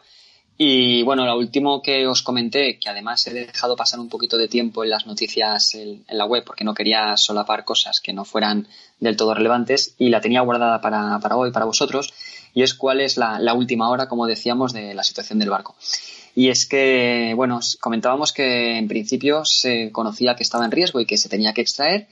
Y los resultados de estos 15 días intensos de trabajo, lo primero ha sido investigar cómo es el, el sarcófago, porque no sé si sabes, seguro que sí, que tiene una, una estructura de hierro que lo cubre, no sé si lo has Sí, visto. sí. Y en el, en el arco tienen una réplica, si no me equivoco, ¿eh? igual me equivoco, pero me suena que en el que tienen el arco hay una réplica del, del sarcófago de acero que protege porque, como hemos dicho más de una vez, está muy, muy, muy accesible. Y bueno, habían unas, hace unos años, ¿no? Que, que estábamos comentando que se iban a hacer unas intervenciones de infraestructuras que podían modificar la, la densidad de la arena y por lo tanto podía haber movimientos en el, en el lecho marino y esto podía afectar a la, a la estructura. Pues bueno, se han detectado haciendo unas aberturas dentro del cofre para poder acceder a ver cómo estaba el barco en popa y en proa. 8 metros de eslora, es muy, muy cortito. Y lo que han podido ver son dos cosas. La primera y más llamativa, o por lo menos a mí me ha resultado más llamativa, la prensa tampoco es que lo, lo destaque mucho, es que el sarcófago está contaminando mediante el óxido los restos. Vaya. Entonces, eso, sí, sí, eso es, eso ya es planteable. Mm. Y lo segundo es que han visto que se está escorando. Debido a lo que te decía de las, de las obras de infraestructura, pues bueno, el, el sarcófago me imagino que tendrá que pesar un, un quintal, se está yendo de lado con el riesgo que en un futuro no sé cuánto de lejano podría llegar a aplastar la embarcación. Entonces, bueno, ahora viene el siguiente paso. Se ha hecho la, esta pequeña prospección para ver cómo es la situación de- del- yacimiento y ahora están evaluando el nivel de urgencia que tiene. Porque, claro, el barco no se va a extraer entero de una sola pieza. Se, tiene unas líneas de rotura, no lo sabía, lo, lo he visto en el último artículo, que por cierto lo cito, que es de La Verdad, de, de La Verdad, en su versión de Mazarrón, La Verdad, el periódico de Murcia, que hay unas líneas de, fractura en el casco y creo que van a aprovechar estas líneas de rotura ya propias para sacarlo, sacarlo por ahí. Vamos a ver qué, qué deciden hacer. Y bueno, el proceso que tienen previsto, no, no te puedo hablar de, tiempos todavía porque lo están planteando, pero el proceso que tienen previsto es el, el, el estándar, entre comillas, entiéndeme estándar porque no es, un, no es un barco estándar, pero es sacar para mantener en un ambiente húmedo dentro de una dentro de, es que no recuerdo la palabra con la que he visto, pero bueno, las, la cofradía de pescadores tiene una especie de, me sale en valenciano, no sé decirlo, de albercas, de, bueno, unos recintos donde pueden tener agua dulce para hacer el proceso de desalación. Sí. Entonces no se saca y, como hemos dicho tantas veces, se, se empieza a secar, sino que ahora se tiene que llevar a unas cubetas, eso es, con, con agua dulce, pero que se va bajando la salinidad de ese agua poco Sí, a poco sí. para ir quitando los cristales de sal. Porque si no sabes que la madera cuando sale del agua, el cristal se solidifica y, y revienta la madera. Claro. Entonces, lo que hacen es que mediante la mediante este proceso de, de ir bajándole la densidad salina al agua, van eliminando los, los cristales de sal. Cuando han eliminado los cristales de sal, hay un proceso de liofilización en el que van inyectando unas, unas resinas que cubren los huecos que ha dejado los cristales de sal al irse. Correcto. De forma que primero evitan que revienta y luego evitan que colapse. Claro. Más o menos. Claro. Perdonadme la, la explicación No, chabacana no, así la, la rápida, has pero vamos. explicado perfectamente. Además, eh, o sea, no, no es la primera vez que nos lo cuentas y yo creo que se visualiza perfectamente, ¿no? Esta estructura Pues- molecular del... Sí. Sí, sí, de, de- De la de- la liofilización, la madera Claro, y tal. Está, claro, claro. La verdad es que está increíble. Esto, todo esto seguro que ya lo hemos hablado, pero todo esto empezó, o empezó, o se ha utilizado, o se ha estado investigando en el, en el BASA, en el famosísimo. Y la historia está que lo que he podido leer es que también tienen previsto hacer un, un museo, es proceso para, para este pecio, que lo quieren hacer en Cabezo del Faro. Y de forma que es eso, que esté próximo a la, a la localización del pecio para, para no descontextualizar la, la pieza. O sea que esa es la, la actualización, ¿no? El Sí. de cómo está la situación en directo desde Mazarrón. Muy bien, muy bien. Así que os la contamos. Y bueno, si queréis ahora comentamos un poquito por encima una de esas, de esas historias que, que nos gustan, que después de colgarla me pasa como muchas veces que me puede la emoción y digo hasta qué punto es arqueología subacuática o no, y enseguida me, me justifico diciendo, bueno, la metodología es, es arqueológica, por lo tanto, para mí, vale, lo compro. Admitimos pulpo. La historia es de Robert Bayard, Bayard, no sé pronunciar el apellido, es inglés, imagino que será Bayard, eh, que fue famoso por el descubrimiento de- del Titanic y es un investigador de National Geographic, pues bueno, está trabajando ahora en la localización de los restos de Amelia Earhart cuando se estrelló en su... desapareció, vamos a decir, desapareció, ahora hablaremos de eso, cuando desapareció en su intento de ser la primera mujer que daba la vuelta al mundo en su avión.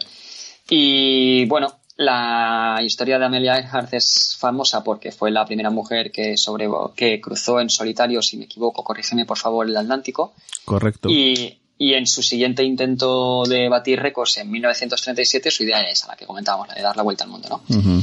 Y hay varias teorías, algunas más descabelladas que otras y tal, en las que están hablando de, de dónde podrían estar los restos de Amelia Earhart junto con el copiloto que llevaba para esta, para esta misión. Y es que la historia es, a ver, voy a decir es chula, perdonadme, pero desde la distancia en cuanto a, en cuanto al romanticismo de una desaparición Sí. pueda ser, ¿no? Todo lo chulo que esto pueda ser. Es que, bueno, la, la historia, el barco con el que está Bayard ahora investigándolo, te lo puedes imaginar, es su última tecnología a tope, o sea, no le falta un LED en ningún punto de la pared. Está, vamos, tiene lo, lo más puntero para localizarlo.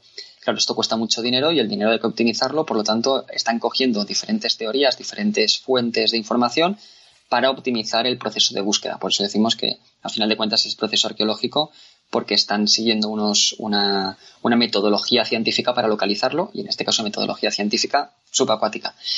Entonces, bueno, cuando Amelia desapareció, la, las señales de radio que mandaron desde su última posición, la- el barco de los guardacostas estadounidense que le estaba esperando en el siguiente punto de control, por así decirlo, localizó las llamadas, o sea, recibió las llamadas, pero no pudo localizarlas.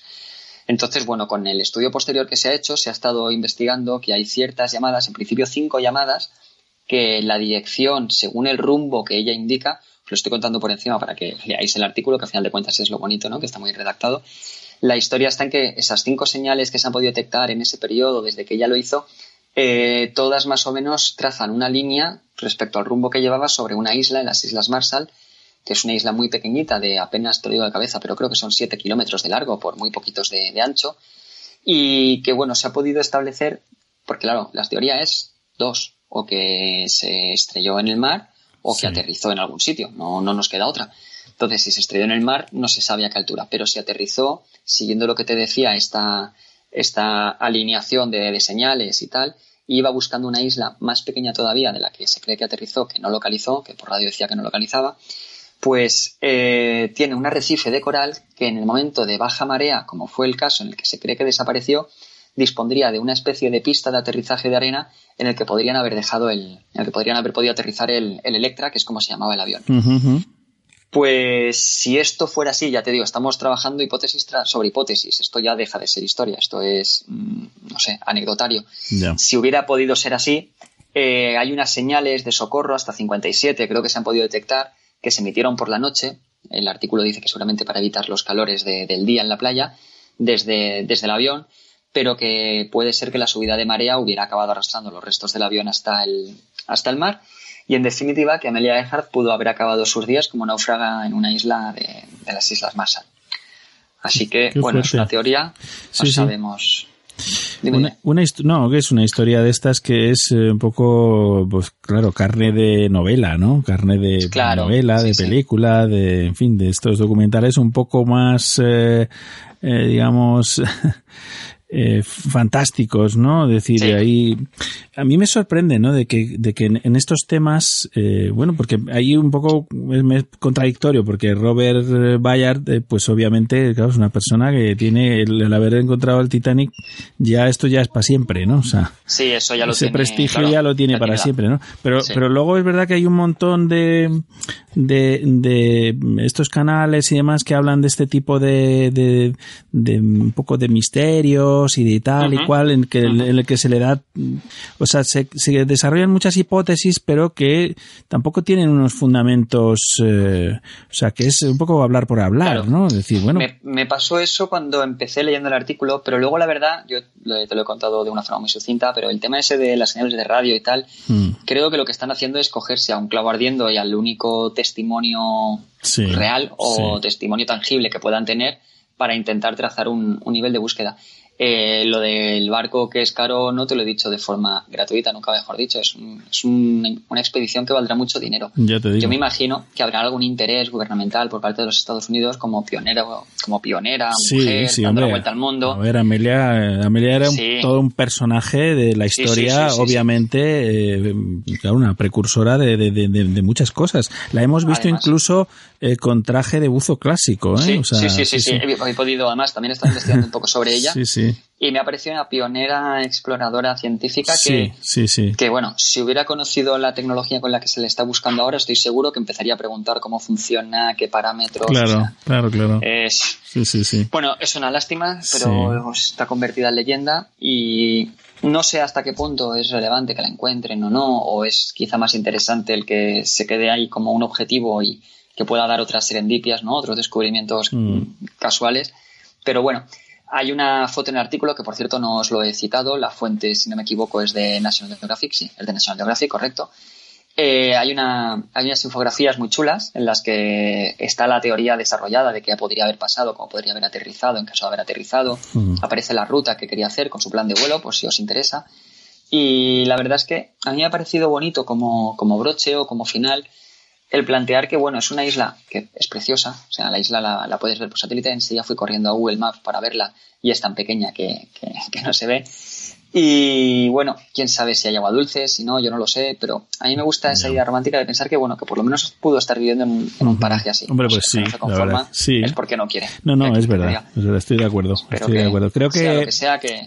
que es una cuestión de tiempo, Lucas. Es decir, algún día, sí. es una cuestión de tiempo. Yo creo que todos los, todos los incógnitas que, que quedan, como eh, con este caso, como otros que puede haber, eh, eh, sabes, el Marqués de San Sí. Exupéry, que también eh, Sí, desapareció con un avión y tal y cual. O sea, en fin, que ha habido muchas eh, situaciones similares, ¿no? No- Similares, no, sí, no con podido- tanto, con tanto, digamos, tanto prestigio, ¿no?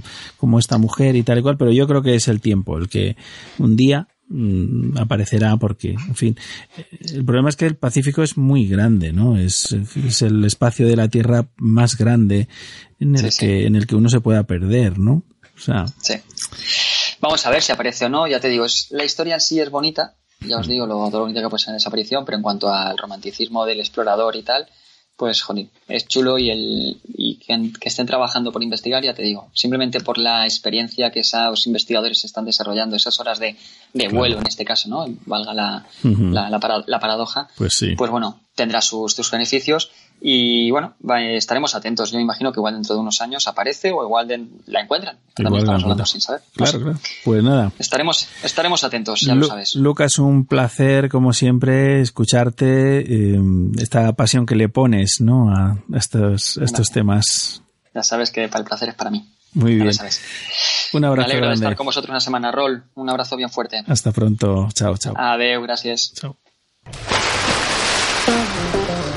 ¿A quién quieres a tu lado cuando buceas? ¿A un buen amigo? ¿Al mejor compañero disponible? Hay alguien que puede ser ambas cosas. Dan Europe ha estado ayudando a los buceadores desde 1983, proporcionando asistencia médica de emergencia, planes de seguros específicos para buceadores y organizando actividades para promocionar la seguridad. A veces todos necesitamos a alguien que nos ayude o nos proteja. Cuando se trata de buceo, este alguien es Dan. Únete a nosotros en daneurope.org. ¿Qué pasa, Rol? ¿Preparando el equipo de buceo?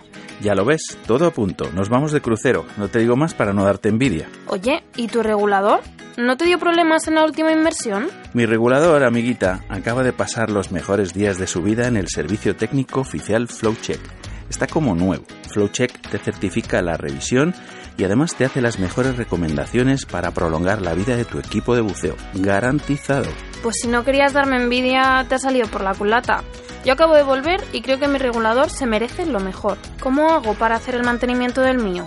Fácil, llamándoles al teléfono 936-672-710 o enviándoles un mensaje a través de su web flowcheck.es. Lo vas a flipar. Ya me contarás a la vuelta. Flowcheck es la caña.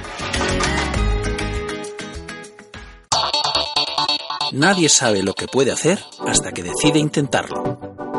1949. Ludovico Mares diseñó y fabricó sus primeras máscaras con un objetivo claro, compartir su inmensa pasión por el mar con el mundo. Diving, snorkeling, freediving, spearfishing, entra en una nueva experiencia. ¿Estás preparado para emociones mucho más profundas? Tecnología, vanguardia, innovación y el mejor diseño italiano. La chispa que enciende el engranaje Mares sigue siendo la misma que hace 68 años, la pasión. ¿A qué profundidad te llevarán nuestras aletas? Todo lo que no te da el mar, lo tiene Mares.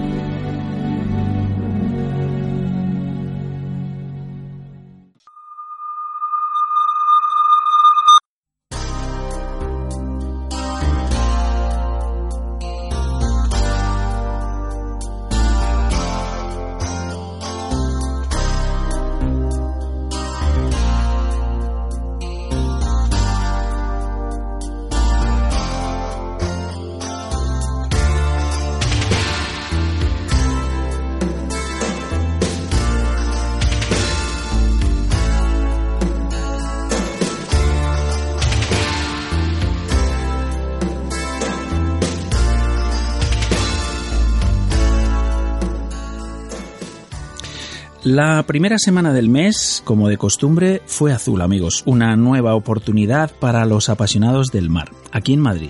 Y en esta ocasión, multiplicando invitados que nos propusieron temas de lo más interesante.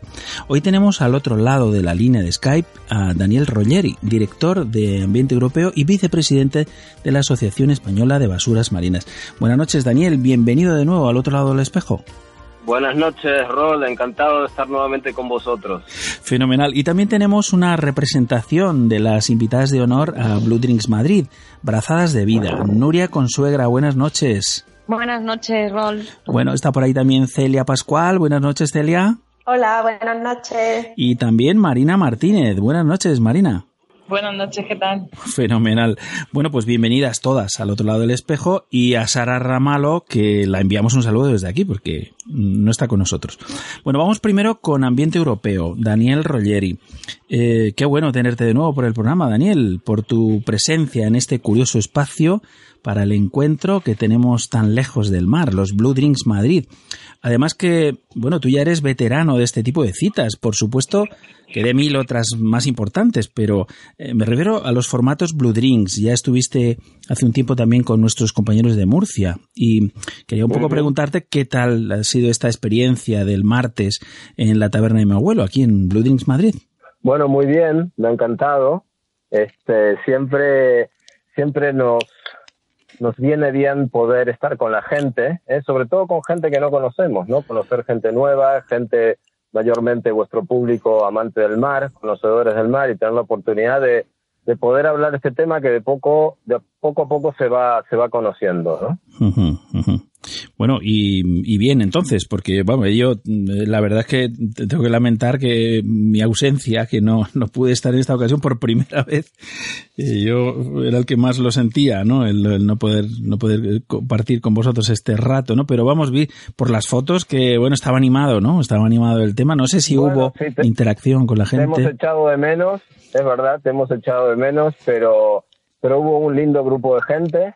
Era una linda noche a puertas y ventanas abiertas y, yo creo que además de poder tener la oportunidad de informar y de informarnos sobre no solo sobre el problema de basuras marinas, sino sobre este proyecto barra reto que tenemos con Brazadas de Vida, este, además de tener esa oportunidad también de pasar un, de tener la oportunidad de pasar un buen rato, ¿no? Con, con gente, como digo, amante del mar, interesadas por la protección marina. Pues sí, esta, esta es la idea, esta es la idea de que, de que los encuentros Blue Drinks reúnan, ¿no? Un poco a, a toda la gente que tiene algo que ver con el mar, o sobre todo que, que siente la pasión, ¿no? Cada uno un poco a su manera, ¿no? Pero, pero todos siempre, pues, pues empatizando con ese espacio común que es, que es el océano, que es el mar, que son eh, las zonas acuáticas. Bueno, y te acompañaban cua- cuatro deportistas, como cuatro soles, eh, con un proyecto bien interesante que comentas, Brazadas de Vida.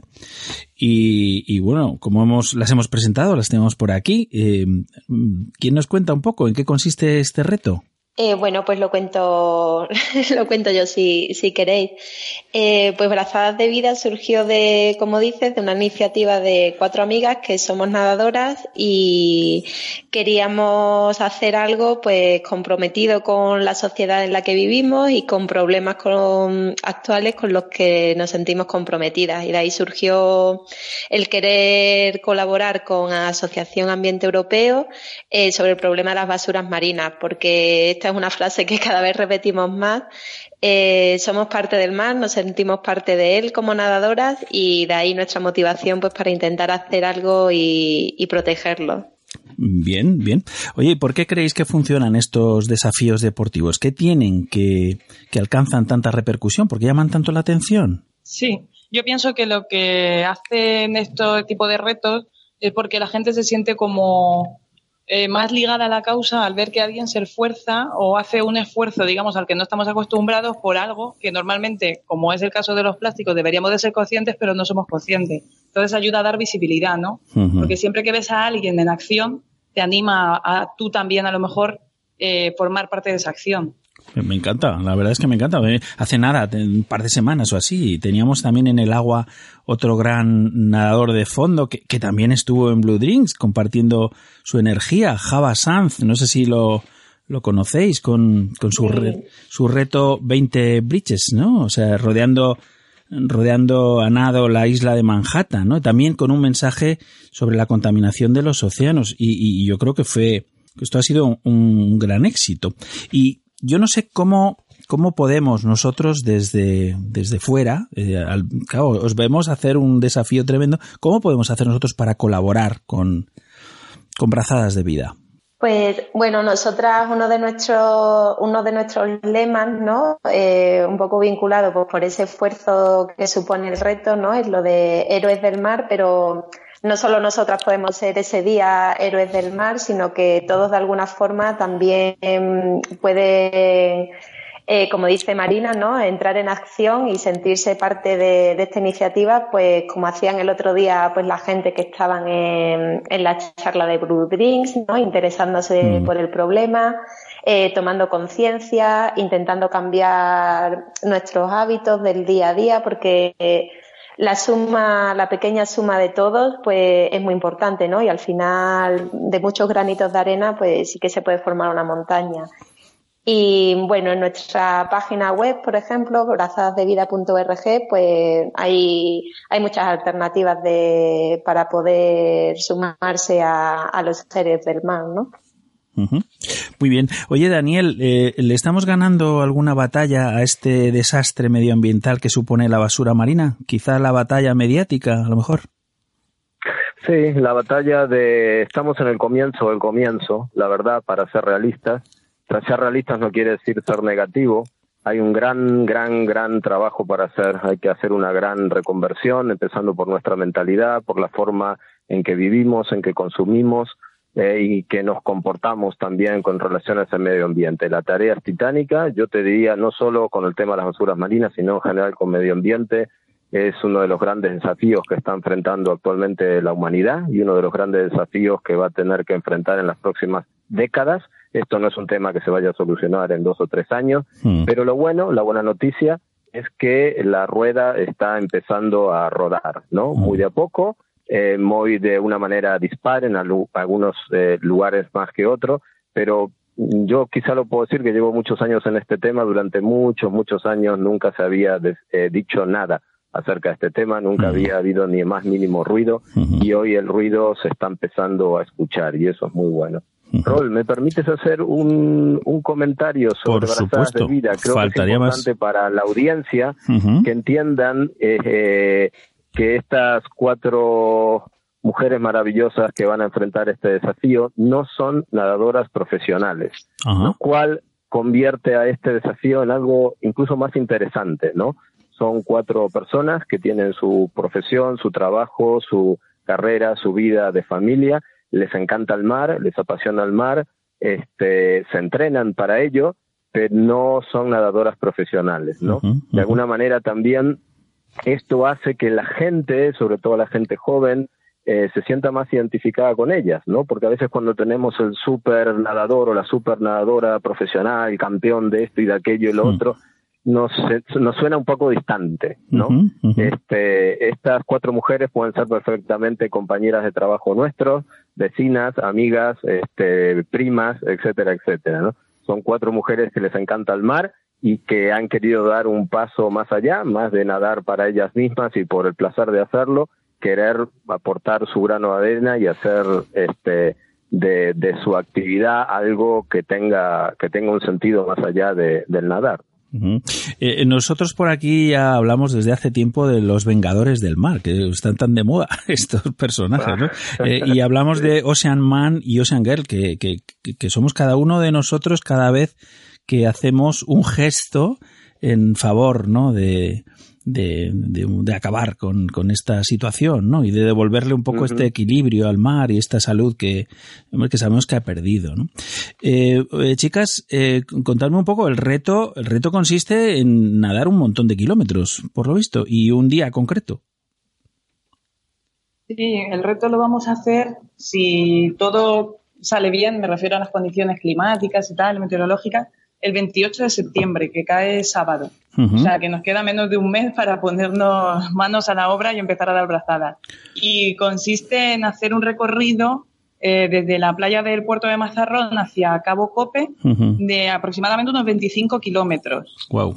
Luego ya, según esté el mar, pues nadaremos más, o sea, según la trazada que podamos hacer por, por las playas, pues nadaremos más o menos. Pero en uh -huh. principio está previsto que sean eso, sobre 25 kilómetros y creemos que podremos tardar entre 8 y 9 horas. Wow. Pero ya depende mucho, ya te digo, de, de cómo esté el mar, ¿no? Uh -huh. De si hay viento, no hay viento, de las corrientes y, y, estas cosas que hasta que no llegue el día no vamos a saber cómo van a ser. Claro, claro, claro. El, un, dato, un dato curioso, Ross, para ¿sí? la audiencia que yo no sabía y me llama la atención es que el otro día en Blue Drinks nos acompañó eh, el entrenador de, de las chicas, sí. eh, Alberto Pérez, y nos contaba que el equivalente de 25 kilómetros en natación eh, son aproximadamente, es como correr unos 100 kilómetros. O sea, esto mm. es muy interesante para darte cuenta el, el, el tipo vale. de esfuerzo que van a enfrentar ellas. Claro, claro, es una carrera de estas de Marathon Man, una cosa así, o sea, pero en el agua.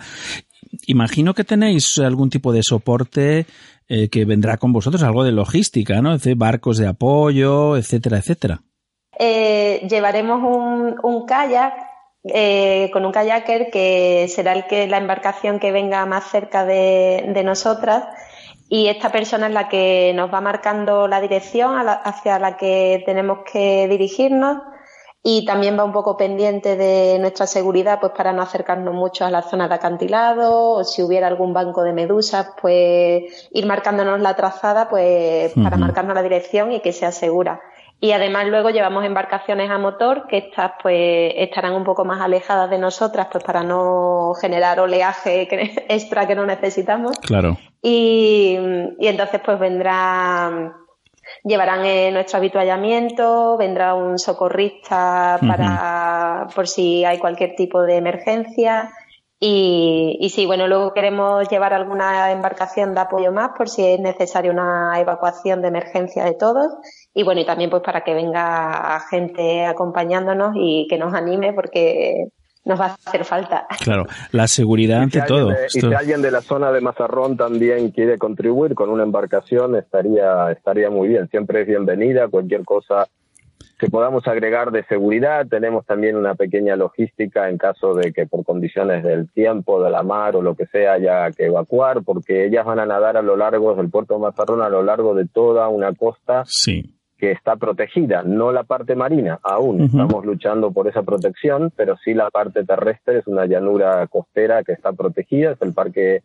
regional eh, Puntas de Canlebre, Cabo Cope, con lo cual ahí Ujú. no hay mucha infraestructura de puertos para bajar de embarcaciones, entonces cualquier apoyo que podamos tener de la comunidad local, especialmente del puerto Mazarrón, que es donde salimos, será bienvenido. Bueno, pues nosotros, aparte de este apoyo mediático que podemos daros desde aquí, de amplificar un poco este mensaje, obviamente, eh, bueno, tenemos un grandísimo colaborador del programa eh, que es eh, del Servicio Marítimo de la Guardia Civil, precisamente, con lo cual es un poco, son los ángeles del mar, ellos están siempre ahí, pues atentos a la seguridad, que es lo, lo más importante, ¿no?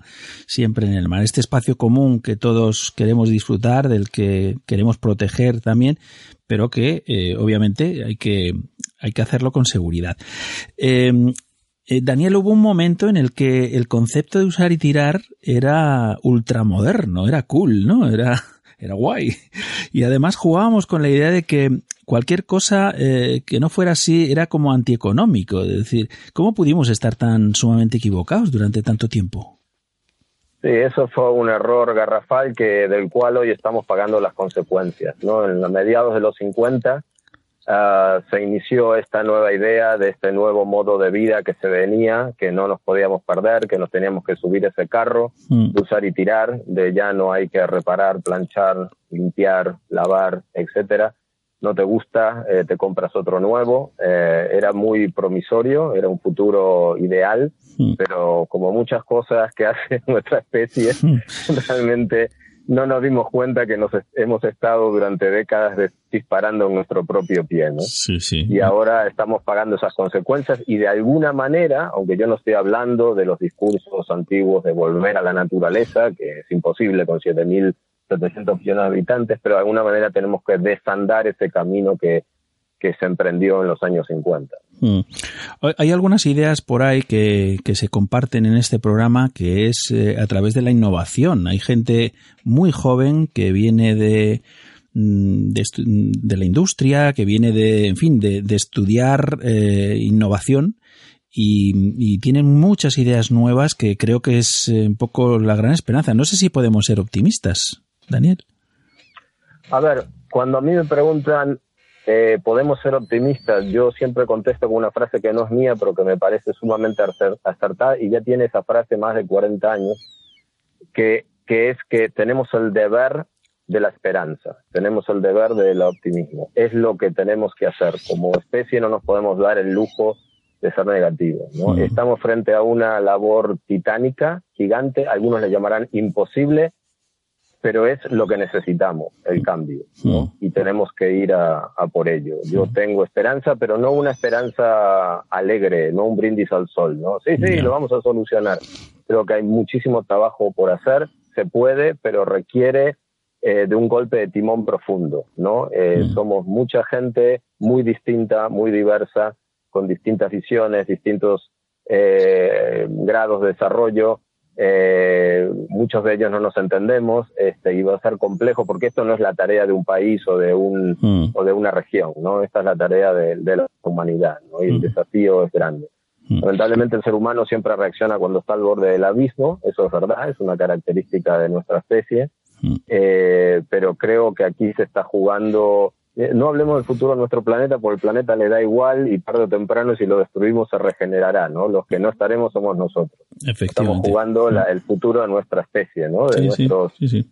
eh, de las generaciones futuras. Yo creo que es una cuestión absolutamente de supervivencia. Creo que es- es- tus palabras son acertadas en ese sentido porque, porque es vital. O sea, es una cuestión de el, el océano nos, nos facilita y nos favorece la vida y si acabamos con él, acabamos con nosotros mismos. O sea, eso no me cabe la menor duda. Entonces creo que, que es una cuestión de pura supervivencia y que por tanto eh, se acabe esa, esa opción, aunque sea la última.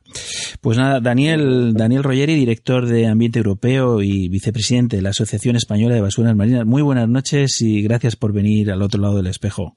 Muy buenas noches y gracias a vosotros por esta oportunidad de hablar y un saludo muy grande a las nadadoras de brazadas de vida. Enhorabuena por este desafío que van a enfrentar en pocos días. Celia Pascual, Marina Martínez, eh, Nuria Consuegra, Brazadas de Vida, gracias también por venir al otro lado del espejo. Os deseamos eh, todo el éxito en este reto. Muchísimas gracias, por la visibilidad y los ánimos. Muy bien, pues un besote enorme y hasta muy pronto.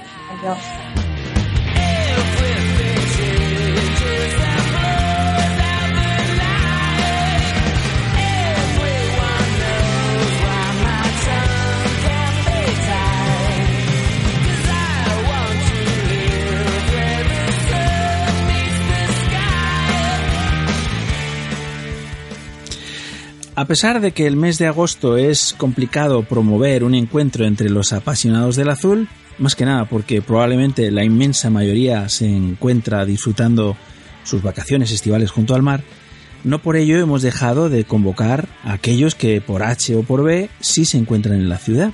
O también una buena idea ha sido la de Blue Drinks Murcia, de llevar el encuentro directamente junto al mar.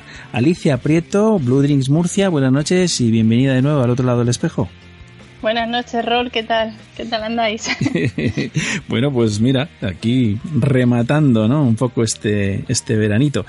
Creo que no estás sola, que tienes contigo a tu invitada de honor, a Blue Drinks. ¿Nos haces los honores con las presentaciones?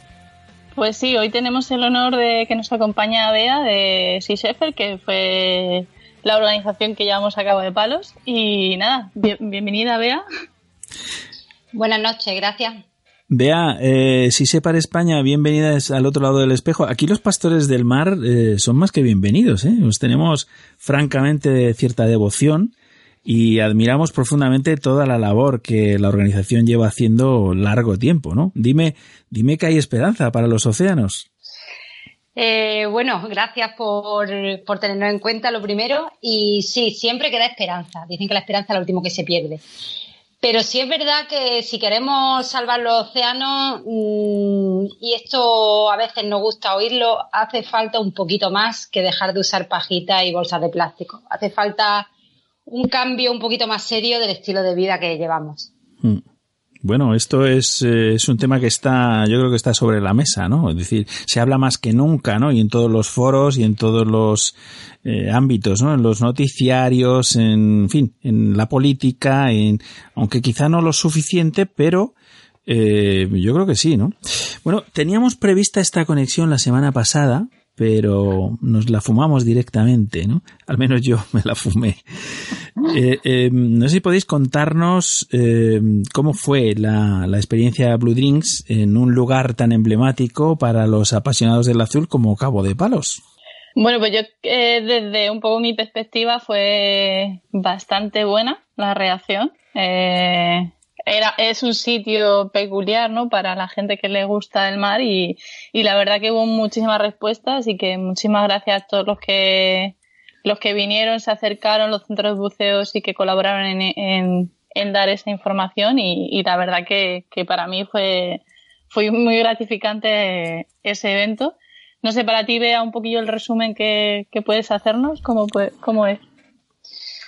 Bueno, lo primero que cabe destacar es que es el primer evento que hace el recién estrenado equipo de Murcia, eh, de Sise para España. En Sise para España tenemos equipos prácticamente por toda nuestra geografía y, los voluntarios que había en Murcia, que ya los había, pertenecían al equipo de Levante. Y ahora, bueno, pues por cantidad y también porque eh, tenemos a, un coordinador eh, muy apañado por la zona, eh, se acaba de, acabamos de estrenar lo que viene a ser el equipo de Sea España, equipo local de Murcia.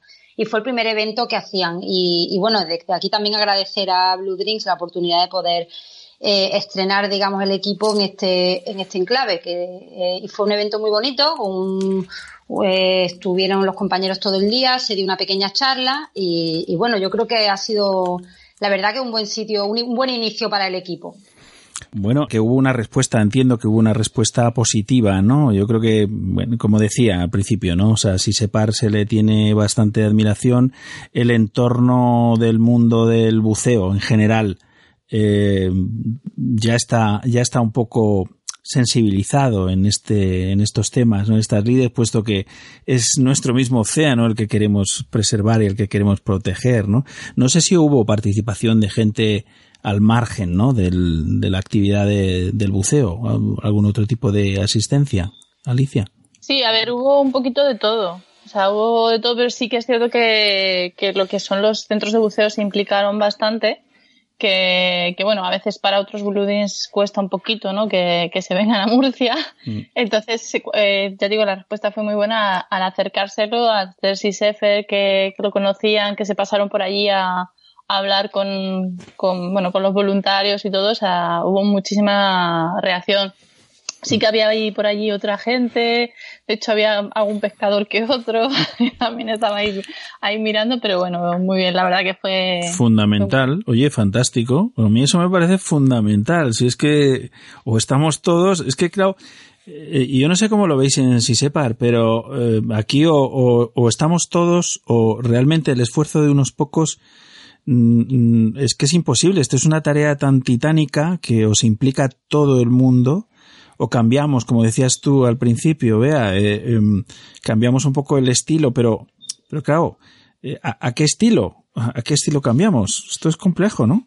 Hombre, se trata de cambiar un poco el... eh, yo lo tengo claro. Nosotros, en los últimos años, la sociedad se ha vuelto completamente antropocentrista. Es decir, esto parece algo muy complejo, pero es muy fácil de entender. La gente ha situado al ser humano como eje y centro de todos los ecosistemas. Y la, gente considera que la naturaleza está al servicio nuestra. Está ahí para darnos de comer, para darnos em, para, para ocio, para su disfrute, que bueno, en cierto modo está bien, pero tenemos que cambiar ese esa mentalidad a un enfoque biocéntrico. Es decir, nosotros somos una especie más, formamos la una, somos una de las especies dentro de, de los ecosistemas eh, y somos una especie que debe de respetar tanto las cadenas tróficas como los equilibrios, eh, la- las tres leyes básicas de la ecología. Eh, nosotros no podemos pretender explotar recursos porque una de las leyes de la ecología es que los recursos son finitos, no infinitos. Mm. La interdependencia de las especies. No podemos estar porque ahora se pone de moda una especie, el atún rojo, que está de moda y hay que comer atún rojo en todos los restaurantes de nivel y de repente es que estamos expoliando el atún rojo. Entonces no podemos utilizar la naturaleza como un bien finito y como un bien que está a nuestro servicio. Debemos de hacer un uso responsable de él. Y eso va más allá de los pequeños cambios que sugieren la, la- un poco la sociedad, de bueno, venga, pues ahora vamos a comprar, eh, eh, vamos a utilizar algunos elementos reciclados, vamos a eh, dejar de usar pajitas de plástico. Hace falta abrir un poco la mente y empezar a- a pensar que somos una especie más y que nos lo estamos cargando y además a un ritmo muy rápido. En los últimos 65 años hemos, hemos destruido más especies que en toda la historia. Entonces tenemos que empezar a, a pensar que somos mucha gente y que tenemos que empezar a disfrutar de- del- del planeta océano, porque realmente nuestro planeta está compuesto por, por agua prácticamente en su totalidad, de una manera responsable y pensar que no es nuestro, no, no, no está ahí para que nosotros comamos y, y que tengamos em, pescado barato, que, que vertamos todos nuestros los sobrantes de las depuradoras, para echar todo lo que no sabemos qué hacer eh, cuando llega el, el- el boom turístico en verano y las, y las depuradoras en las costas no dan abasto con todo lo que tienen que drenar y, y- y lo, y lo vertemos al mar como si eso fuese un vertedero. Eso es lo que hay que cambiar. Y eso se puede hacer desde casa. No hace falta irse a las grandes corporaciones, no hace falta que saquen una ley nacional. Eso se empieza desde casa, eh, cambiando nuestro estilo de vida, educando a nuestros hijos, intentando ser más responsables con lo que tenemos, creo yo. Sí, sí, una, una mm, grandísimas ideas, desde luego. Es decir, el cambio mm, tiene que empezar, y tiene que empezar ya. No, sé si se empieza a notar algo. Yo, yo sí que estoy notando, por ejemplo, tú decías, es decir, las corporaciones empiezan a ponerse las pilas. Es decir, eh, eh, cada vez queda más, eh, o sea, realmente queda feo, ¿no? Este principio que antes se hablaba desde hace años de, de el que contamina paga y demás, eh, o sea, realmente ahora no es una cuestión de pagar, es una cuestión de, de, de que esto no llegue a ser una contaminación, de que no llegue a ser basura, ¿no? O sea, Exactamente. hay un, hay un intento de cambio y la educación es mm, vital, yo creo que es vital, es tan importante eh, la educación que vayamos a transmitir a nuestros hijos como eh, los valores que podamos transmitir a estos hijos para eh, para, para ver qué, hijos dejamos al planeta también, ¿no? Es muy importante, ¿no? Creo que, creo que, creo que es vital. Yo creo que hay una corriente, ¿no? Lo que pasa es que también, digamos que estamos como, como en una huida hacia adelante, ¿no? Es decir, el, el ser humano no sabe qué hacer, o sea, tiene que sobrevivir el día a día, ¿no? Desde el pescador, que hablábamos hace un momento, el pescador tiene que salir a buscarse la vida cada día, el, el, el otro igual, las corporaciones locales, por ejemplo, las administraciones públicas están siendo sancionadas por, por, por, por estas otras organizaciones supranacionales por, por un vertido constante y, y- sin, y sin ningún tipo de depuración de, de- aguas en, en- el océano. Es decir, esto está ocurriendo, esto está ocurriendo día a día y esta- estamos hablando de las administraciones, que son nuestros, eh, los administradores de nuestros impuestos, ¿no? Hay muchas cosas, ¿no? Que, que, creo que deberían estar ya resueltas y no lo están, francamente. Sí, sí, bueno, y, y también un poco eh, con el tema de la pesca en concreto, eh, a los pescadores eh, no es cuestión de tenerlos como el enemigo, eh, porque hay países donde la propia pesca artesanal es sustento principal de, dicho país, eh, países en vías de desarrollo, por ejemplo en África, y la pesca industrial, porque claro, el, el problema que tenemos también en esta sociedad ahora es que queremos de todo al alcance barato y rápido. Es decir, queremos bolsas de merluza congelada que valga 3 euros y traigan 10 filetes limpios sin espina. Eso no se consigue con una pesca artesanal. Eh, eso se consigue con unas grandes eh, instalaciones pesqueras eh, que arrasan las pesquerías. ¿De dónde? De los países donde tienen menos recursos para controlar este tema de, de pesca ilegal. Hmm. Entonces, bueno, se trata también, hay, hay países, por ejemplo, en, en concreto, en Gambia, eh, que es una de las últimas campañas que hemos lanzado, eh, Gambia tiene una zona protegida para la pesca local. Se les llama, creo que son las ocho millas prohibidas. Son ocho millas que están reservadas sola y exclusivamente para la pesca artesanal de la población de. Gambia. Punto. Entonces, ¿qué pasa? Que eso es una necesidad de las propias pescas locales. O sea, no se trata de ir en contra de cualquier tipo de pesca. Claro. Nosotros tenemos una campaña donde nuestros barcos están protegiendo esa zona reservada para que no entren las grandes flotas pesqueras que pasan con su arrastrero Claro. y van arra- arrasando con todo lo que pillan indiscriminadamente sin, sin seleccionar especies. Ojo, no estoy nosotros tenemos una posición muy clara con el tema de la pesca y si quieres luego lo comentamos.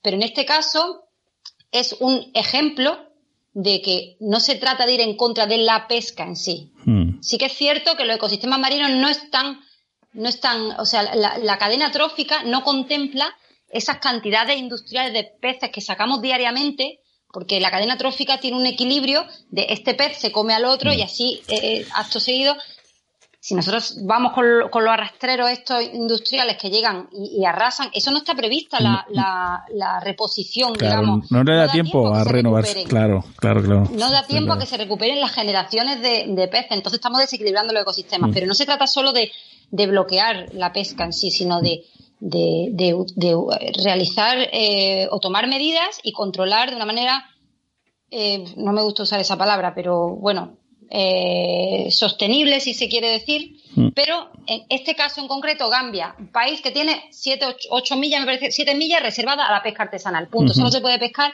pesca artesanal. No es una pesca con la que se especula, ojo. Eso no va a una lonja, no se manda en un trailer, no se manda a una, a, en- a una planta de procesado ni se hace varitas de merluza. Eso es para que coma su pueblo. Claro. Punto.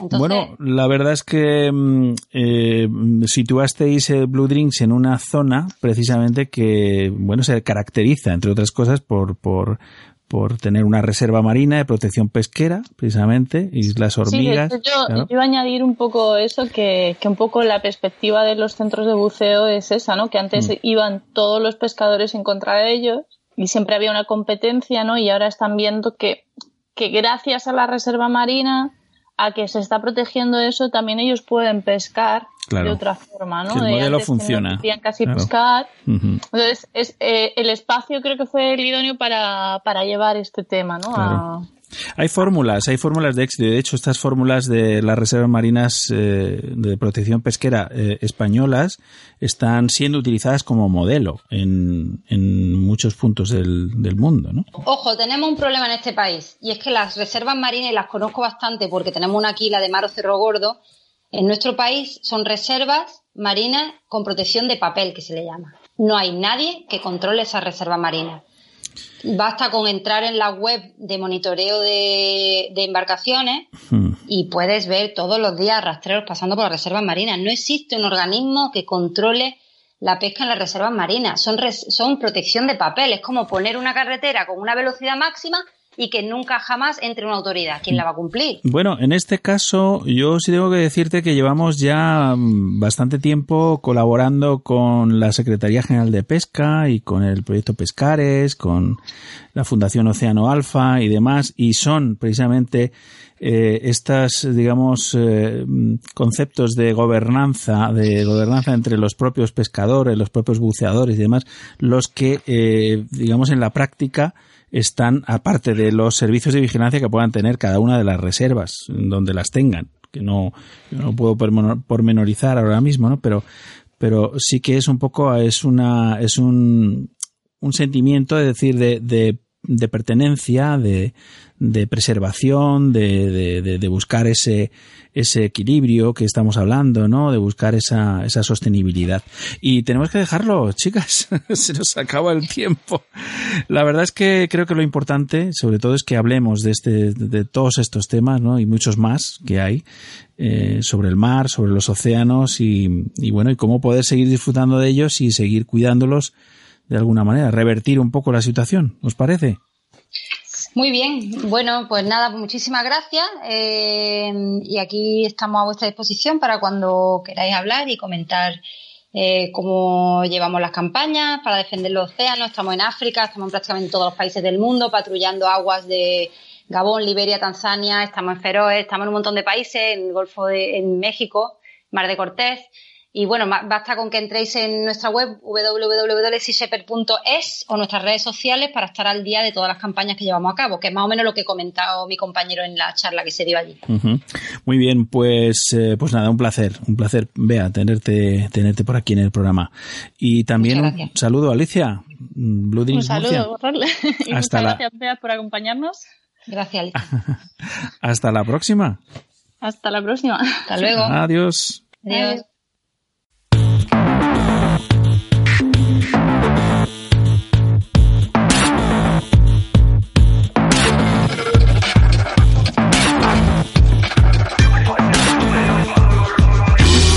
Agenda de actividades para el fin de y la semana próxima hasta un nuevo encuentro en las ondas. El próximo sábado, día 14 de septiembre, a las 16 horas, buceo Clubs Cambrils Hospitalet del Infant, en colaboración con el Club Náutico Hospitalet Vandellós y Asociació Fons Marí, organizan una jornada ecológica dentro del náutico. Esta jornada consistirá en recoger toda la maleza dentro del puerto, colaborar con la sensibilización medioambiental y mantenerlo en buenas condiciones por lo menos una vez al año. Después de la limpieza de fondo, el Club Náutico organizará una barbacoa para todos los buceadores que participen en esta jornada. Toda la información enviando un correo a buceo@gloopsdiving.com o llamando al teléfono 977 791828. ¿A qué esperas? Reserva tu plaza y pasa un rato agradable ayudando a conservar nuestros fondos. Del 17 al 22 de septiembre, organizado por la Federación Española de Actividades Subacuáticas, FEDAS, y la Federación Canaria FEDECAS, decimoséptimo Campeonato Mundial de Fotografía Subacuática y tercer Campeonato Mundial de Vídeo Submarino de las Federaciones Subacuáticas Mundiales, la CEMAS, a celebrar en Tenerife, Canarias. Con este motivo se va a celebrar un curso de comisario jurado de Photosub en el que además de participar los países iberoamericanos inscritos en el evento, podrán asistir los federados nacionales que quieran. Para ello deberán enviar un email a imagen.fedas.es y solicitar la hoja de inscripción e información necesaria para poder ser incluidos. Os esperamos en Tenerife. Os recordamos la última cita del International Ocean Film Tour, un encuentro con las mejores aventuras oceánicas y documentales sobre el medio ambiente y el medio marino. 120 minutos repletos de las historias más inspiradoras de los siete mares y la mejor acción de los deportes acuáticos del año. Ocean Film Tour es un evento internacional cinematográfico dirigido a los apasionados del mar, que tuvimos el privilegio de presentar en Madrid y que culminará su gira por España el próximo 25 de septiembre en Las Palmas de Gran Canaria. Tienes toda la información en el sitio web es.oceanfilmtour.com. Y hasta aquí nuestra agenda de actividades, un montoncito de propuestas y recomendaciones para pasar tu tiempo en superficie hasta una nueva inmersión en las ondas. Y ya sabéis, si queréis compartir vuestras iniciativas con la comunidad de buceadores, solo tenéis que enviar un correo a olderradio.gmail.com. Será un placer compartirlo aquí, al otro lado del espejo.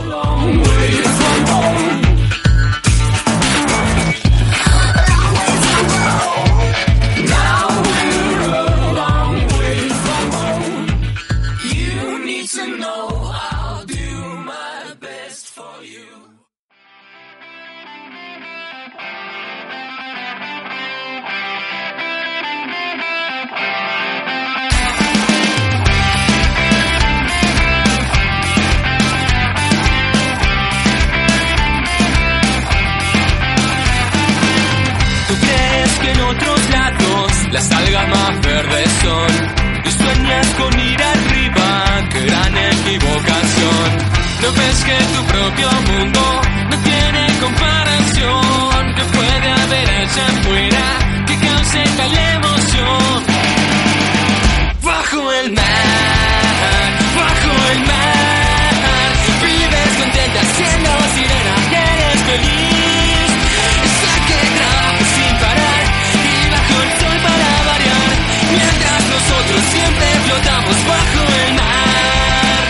Bien amigos, eso fue todo por hoy. Llegamos así al final de nuestro programa tricentésimo quincuagésimo quinto. Muchísimas gracias por elegir nuestra compañía. Buen fin de semana y buena mar a todos. Felices inmersiones a los buceadores y buenas olas a los surferos. La próxima semana muchísimo más y mejor. Os espero aquí, al otro lado del espejo, en ivox.com. Hoy nuestros saludos van para Yania Vázquez, Sundai Wong Jong, Yu Choi, José María Zitter, Capitán Abdalá Wali y Javier Páez por habernos regalado un me gusta en nuestro sitio de Facebook. Y también enviamos saludos a los tuiteros Josep Conel, Revolution Dive y Pellicer Azpiatu Bet por ser followers de nuestra cuenta de Twitter y a todos vosotros por ser fans de nuestro proyecto radiofónico. Muchísimas gracias de corazón por escucharnos. Surcando las ondas hercianas a bordo del submarino amarillo en la producción y en las voces, Gloria Delgado, Josep Lluís Casals, Inés García, Lucas Sáenz, Daniel Rolleri, Nuria Consuegra, Marina Martínez, Celia Pascual, Alicia Prieto y Beatriz de She Shepherd. A los controles en la sala de máquinas y dando la brasa al micrófono, un servidor Rolf Freeman que os envía un cálido y que pasiano abrazo. Saludos salados, gentes de la mar. Nos vemos en los mares o en los bares. Hasta entonces, felices burbujas y hasta la próxima. Y no te olvides sonreír también bajo el agua. Adiós.